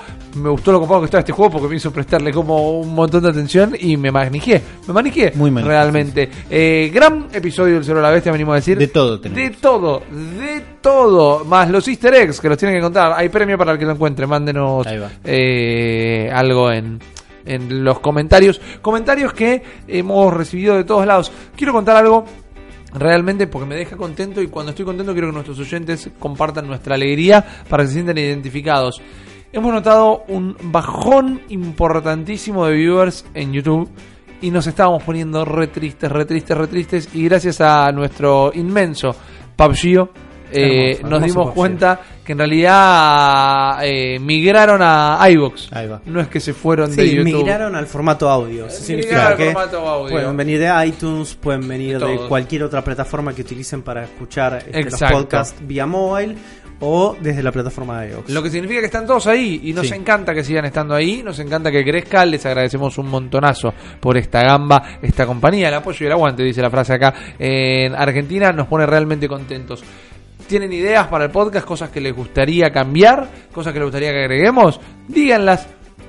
mi mayor acto de cariño es serle sincero diciendo que si no nos parece no nos vamos a cambiar una mierda, pero sí estamos interesados en escuchar Sí, lo sí, es bueno y lo malo. Última pregunta antes de cerrar todo esto. Eh, adelanto. Nos toma de sorpresa. No, adelantalo. Adelantalo. Déjalo, déjalo en caliente. Eh, Sí, Uy, sí, sí, me gusta dejarlo en- calentito. en caliente. Porque vamos a cumplir después. Vamos o sea, cumplir. hay algo detrás de esta puntita que les voy a dejar ahora. Eh, ustedes lo pidieron, ustedes lo tienen. Eh, fue una gran idea de Juan, que hubo un gran desarrollo de producción para llevarlo adelante. Se comió como una docena de, fac- de medialuna de. Están muy que- buenas. muy buenas, muy buenas. Pero el próximo episodio comienza lo que hemos eh, dado en llamar la gran bestia rol. Vamos a arrancar a jugar rol de Pokémon y lo vamos a dejar grabado una vez por mes. Es más o menos la frecuencia que tenemos que pensado. Va a sufrir, eh, o sea. Ya hicimos como una partida inicial que no cuenta, está fuera del canon, pero fue Está para probado. fue para testear el modelo que vamos a aplicar. Vamos a tener un Dungeon Master, ya lo vamos a presentar. Él ya va a contar acerca del proyecto y cómo tiene pensado hacer la partida y cómo adaptó. Este juego es algo que me gustaría dedicarle un ratito en algún episodio, eh, tal vez un extra, explicando cómo es que formamos e ideamos eh, él, en su gran parte, esta partida. Pero, Yo quiero adelantar una sola cosa. a ver, Yo quiero adelantar una sola cosa. Si no me bancan en este podcast, me van a odiar Sí. jugando rol. Me Sí, van a odiar. Sí, sí, sí, sí, sí, Me van a odiar. Eh, van a vale, odiar. vale el anuncio. Me, vale el van, me van a anuncio. recontra odiar. han sido advertidos. Realmente estoy yo muy conforme con lo que quedó, muy chocho. Y encima fue la creación de personajes y todo eso que lo hicimos para dejarlo fuera del programa, porque si no era un embole. La historia de verdad va a arrancar en el próximo episodio y nosotros no la sabemos. No la sabemos. Pero tengo ganas porque me parece que hay un gran grupo. Esto fue eh, un pedido de ustedes. Ustedes lo piden, ustedes lo tienen. Creemos que va a estar muy, muy, muy divertido. Les copa la idea, les copó este episodio. Compártanlo con todo el mundo. Lo tenemos que cerrar. Juan, tu despedida. Muchas gracias, gente. Espero que les haya gustado la cartuchera de, de esta edición. Yo sé que les va a gustar. Les encantó. Ok, Eso gracias. lo tengo clarísimo. Les mando un beso grande a todos ustedes en la mejilla. eh, con un poquito, un poquito de baba. Ok, hermoso, me encanta. Sí, Eh, cuidado y con. Obvio, obvio, estamos en confianza. Uli, tu despedida. Bueno, gracias a todos los que escucharon el programa, creo larguísimo. Uf, hasta sí, no tengo idea. sospeché. Es tardísimo Todos ahora. los que se quedaron hasta este momento, gracias, gracias por todos los mensajes que nos mandan, gracias por todos los views, todos los manos para arriba, todo está buenísimo. Síganle diciendo a sus amigos, che, ¿no sabes qué podcast de Nintendo es el mejor de todo el mundo? Es este. No se roba sí. review. ¡Oh! el mejor podcast de Nintendo del mundo. Gracias. Exactamente, gente, gracias, gracias Juan, gracias Uli, gracias Pabgio, gracias a toda la gente que nos hace la banca desde todo el mundo, gracias a todos los chicos y chicas de los grupos de Facebook que eh, bancan mucho al cerebro de la bestia, gracias por los comentarios en todas las plataformas, como Uli lo dijo, recuerden que tienen arroba la bestia pod, el mejor handle de todo Twitter para dejarnos algo en 280 caracteres y cerebro de la bestia pod arroba gmail si nos quieren mandar un mail. Lo chequeamos poco, pero lo chequeamos y nos interesa estar en contacto con ustedes. Prefiero ser sincero eh, antes que otra cosa. Yo soy Rippy, me vuelvo a despedir. Estoy muy contento de cómo está saliendo esto. Espero que lo hayan disfrutado como nosotros. Si me ven que cada vez hablo más rápido y respiro menos, es porque es tardísimo y tenemos que darle un cierre a todo esto. Habiendo dicho lo que les acabo de decir, les mando un beso y nos vemos en el próximo episodio de El cerebro de la bestia.